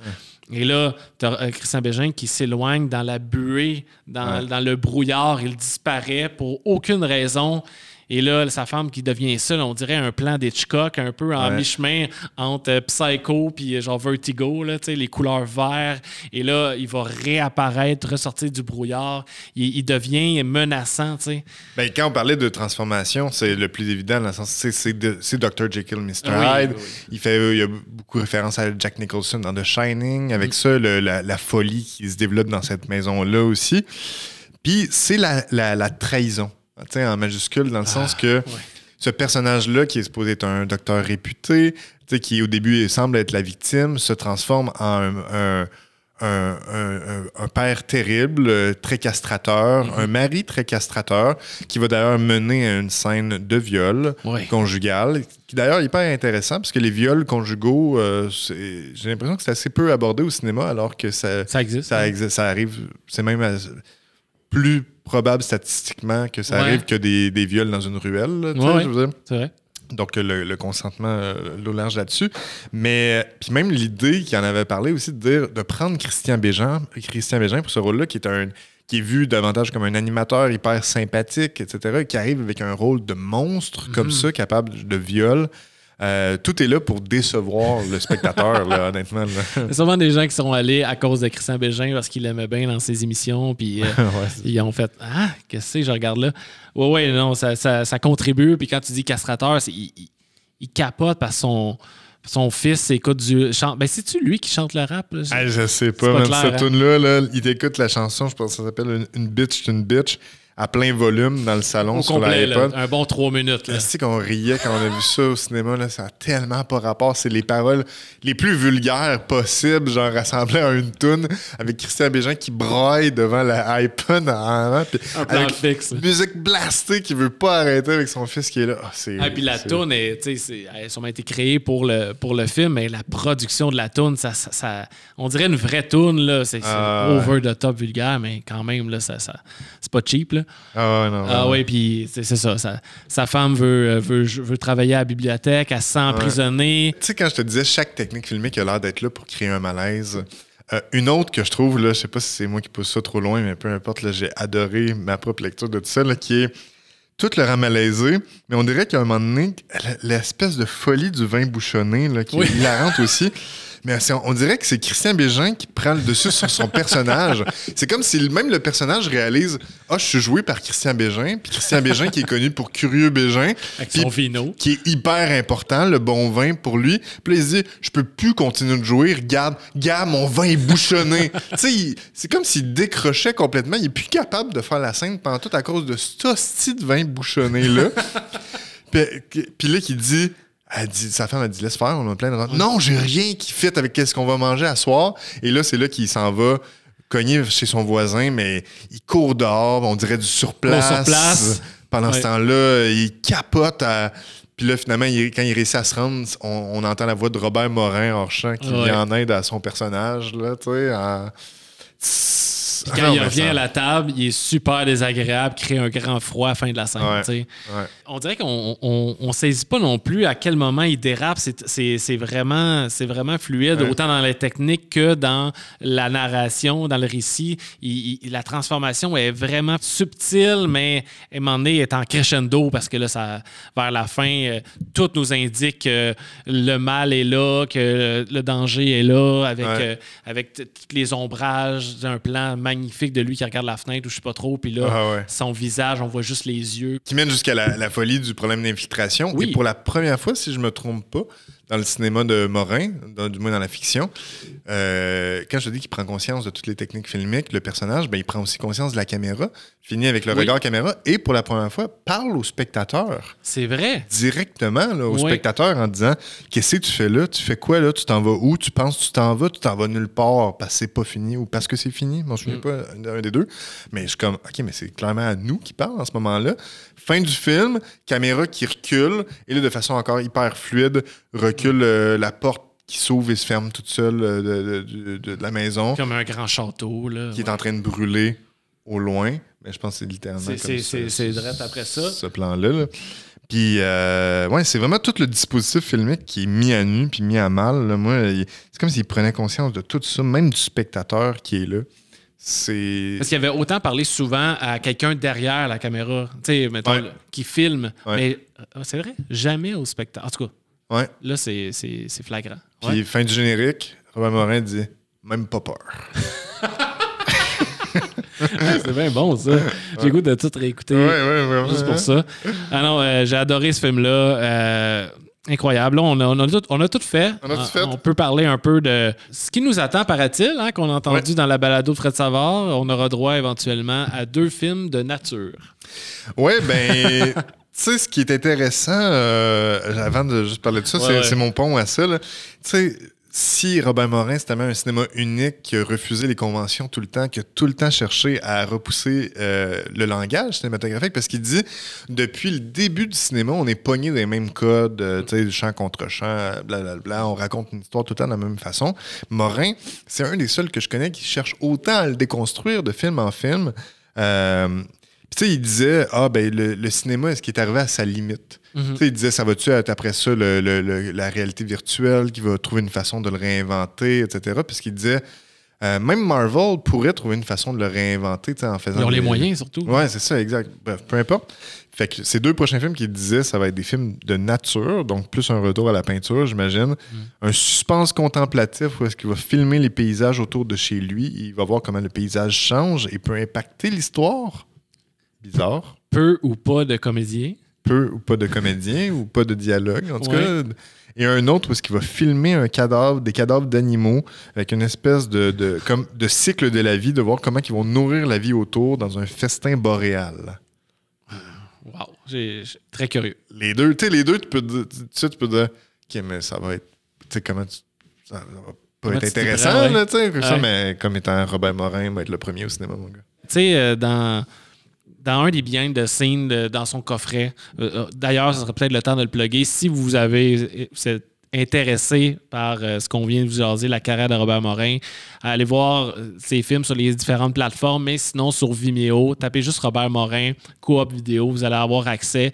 Pour, vous pouvez le louer pour un mois et vous avez 13 heures de vidéos, de courts-métrages et certains longs-métrages, dont parmi les meilleurs, Quiconque meurt, meurt à douleur, Yes Sir Madame. Ça vaut vraiment la peine. Et là-dedans, il y a des behind the scenes à quelques endroits. Puis à un moment donné, il se fait poser la question, je pense, dans un behind the scenes de Yes Sir Madame, Hey, euh, t'aimerais-tu ça être reconnu, euh, euh, faire un film d'un million, à l'époque, euh, c'est comme 6 millions aujourd'hui, mais euh, faire un film d'un million, puis euh, être, être reconnu, puis. Il dit Ah, c'est sûr. euh, ben, tu sais, en même temps, c'est, à quel prix? tu sais, euh, c'est beaucoup de compromis. On, va être, il va y avoir plein de monde. On va être 5-6 à décider, le producteur, telle affaire. Pour finalement, on fait un film qui plaît à personne parce qu'on est trop, telle Ouais. affaire. Puis, tu sais, au final, il s'est écouté, mais il est quand même reconnu. Il a réussi à atteindre cette reconnaissance, comme on l'a dit en début d'émission, euh, plus nichée là, de, de- de spécialistes, de, de fans, de, gens du milieu, moins que le public en général, mais tout de même, il a, il a laissé un leg incroyable au cinéma avec sa propre méthode. euh, Puis chapeau, là, vraiment. Exact, il a gagné des prix, puis il inspire, il inspire plein de cinéastes, donc, Oui. donc peut-être toi. Peut-être un jour.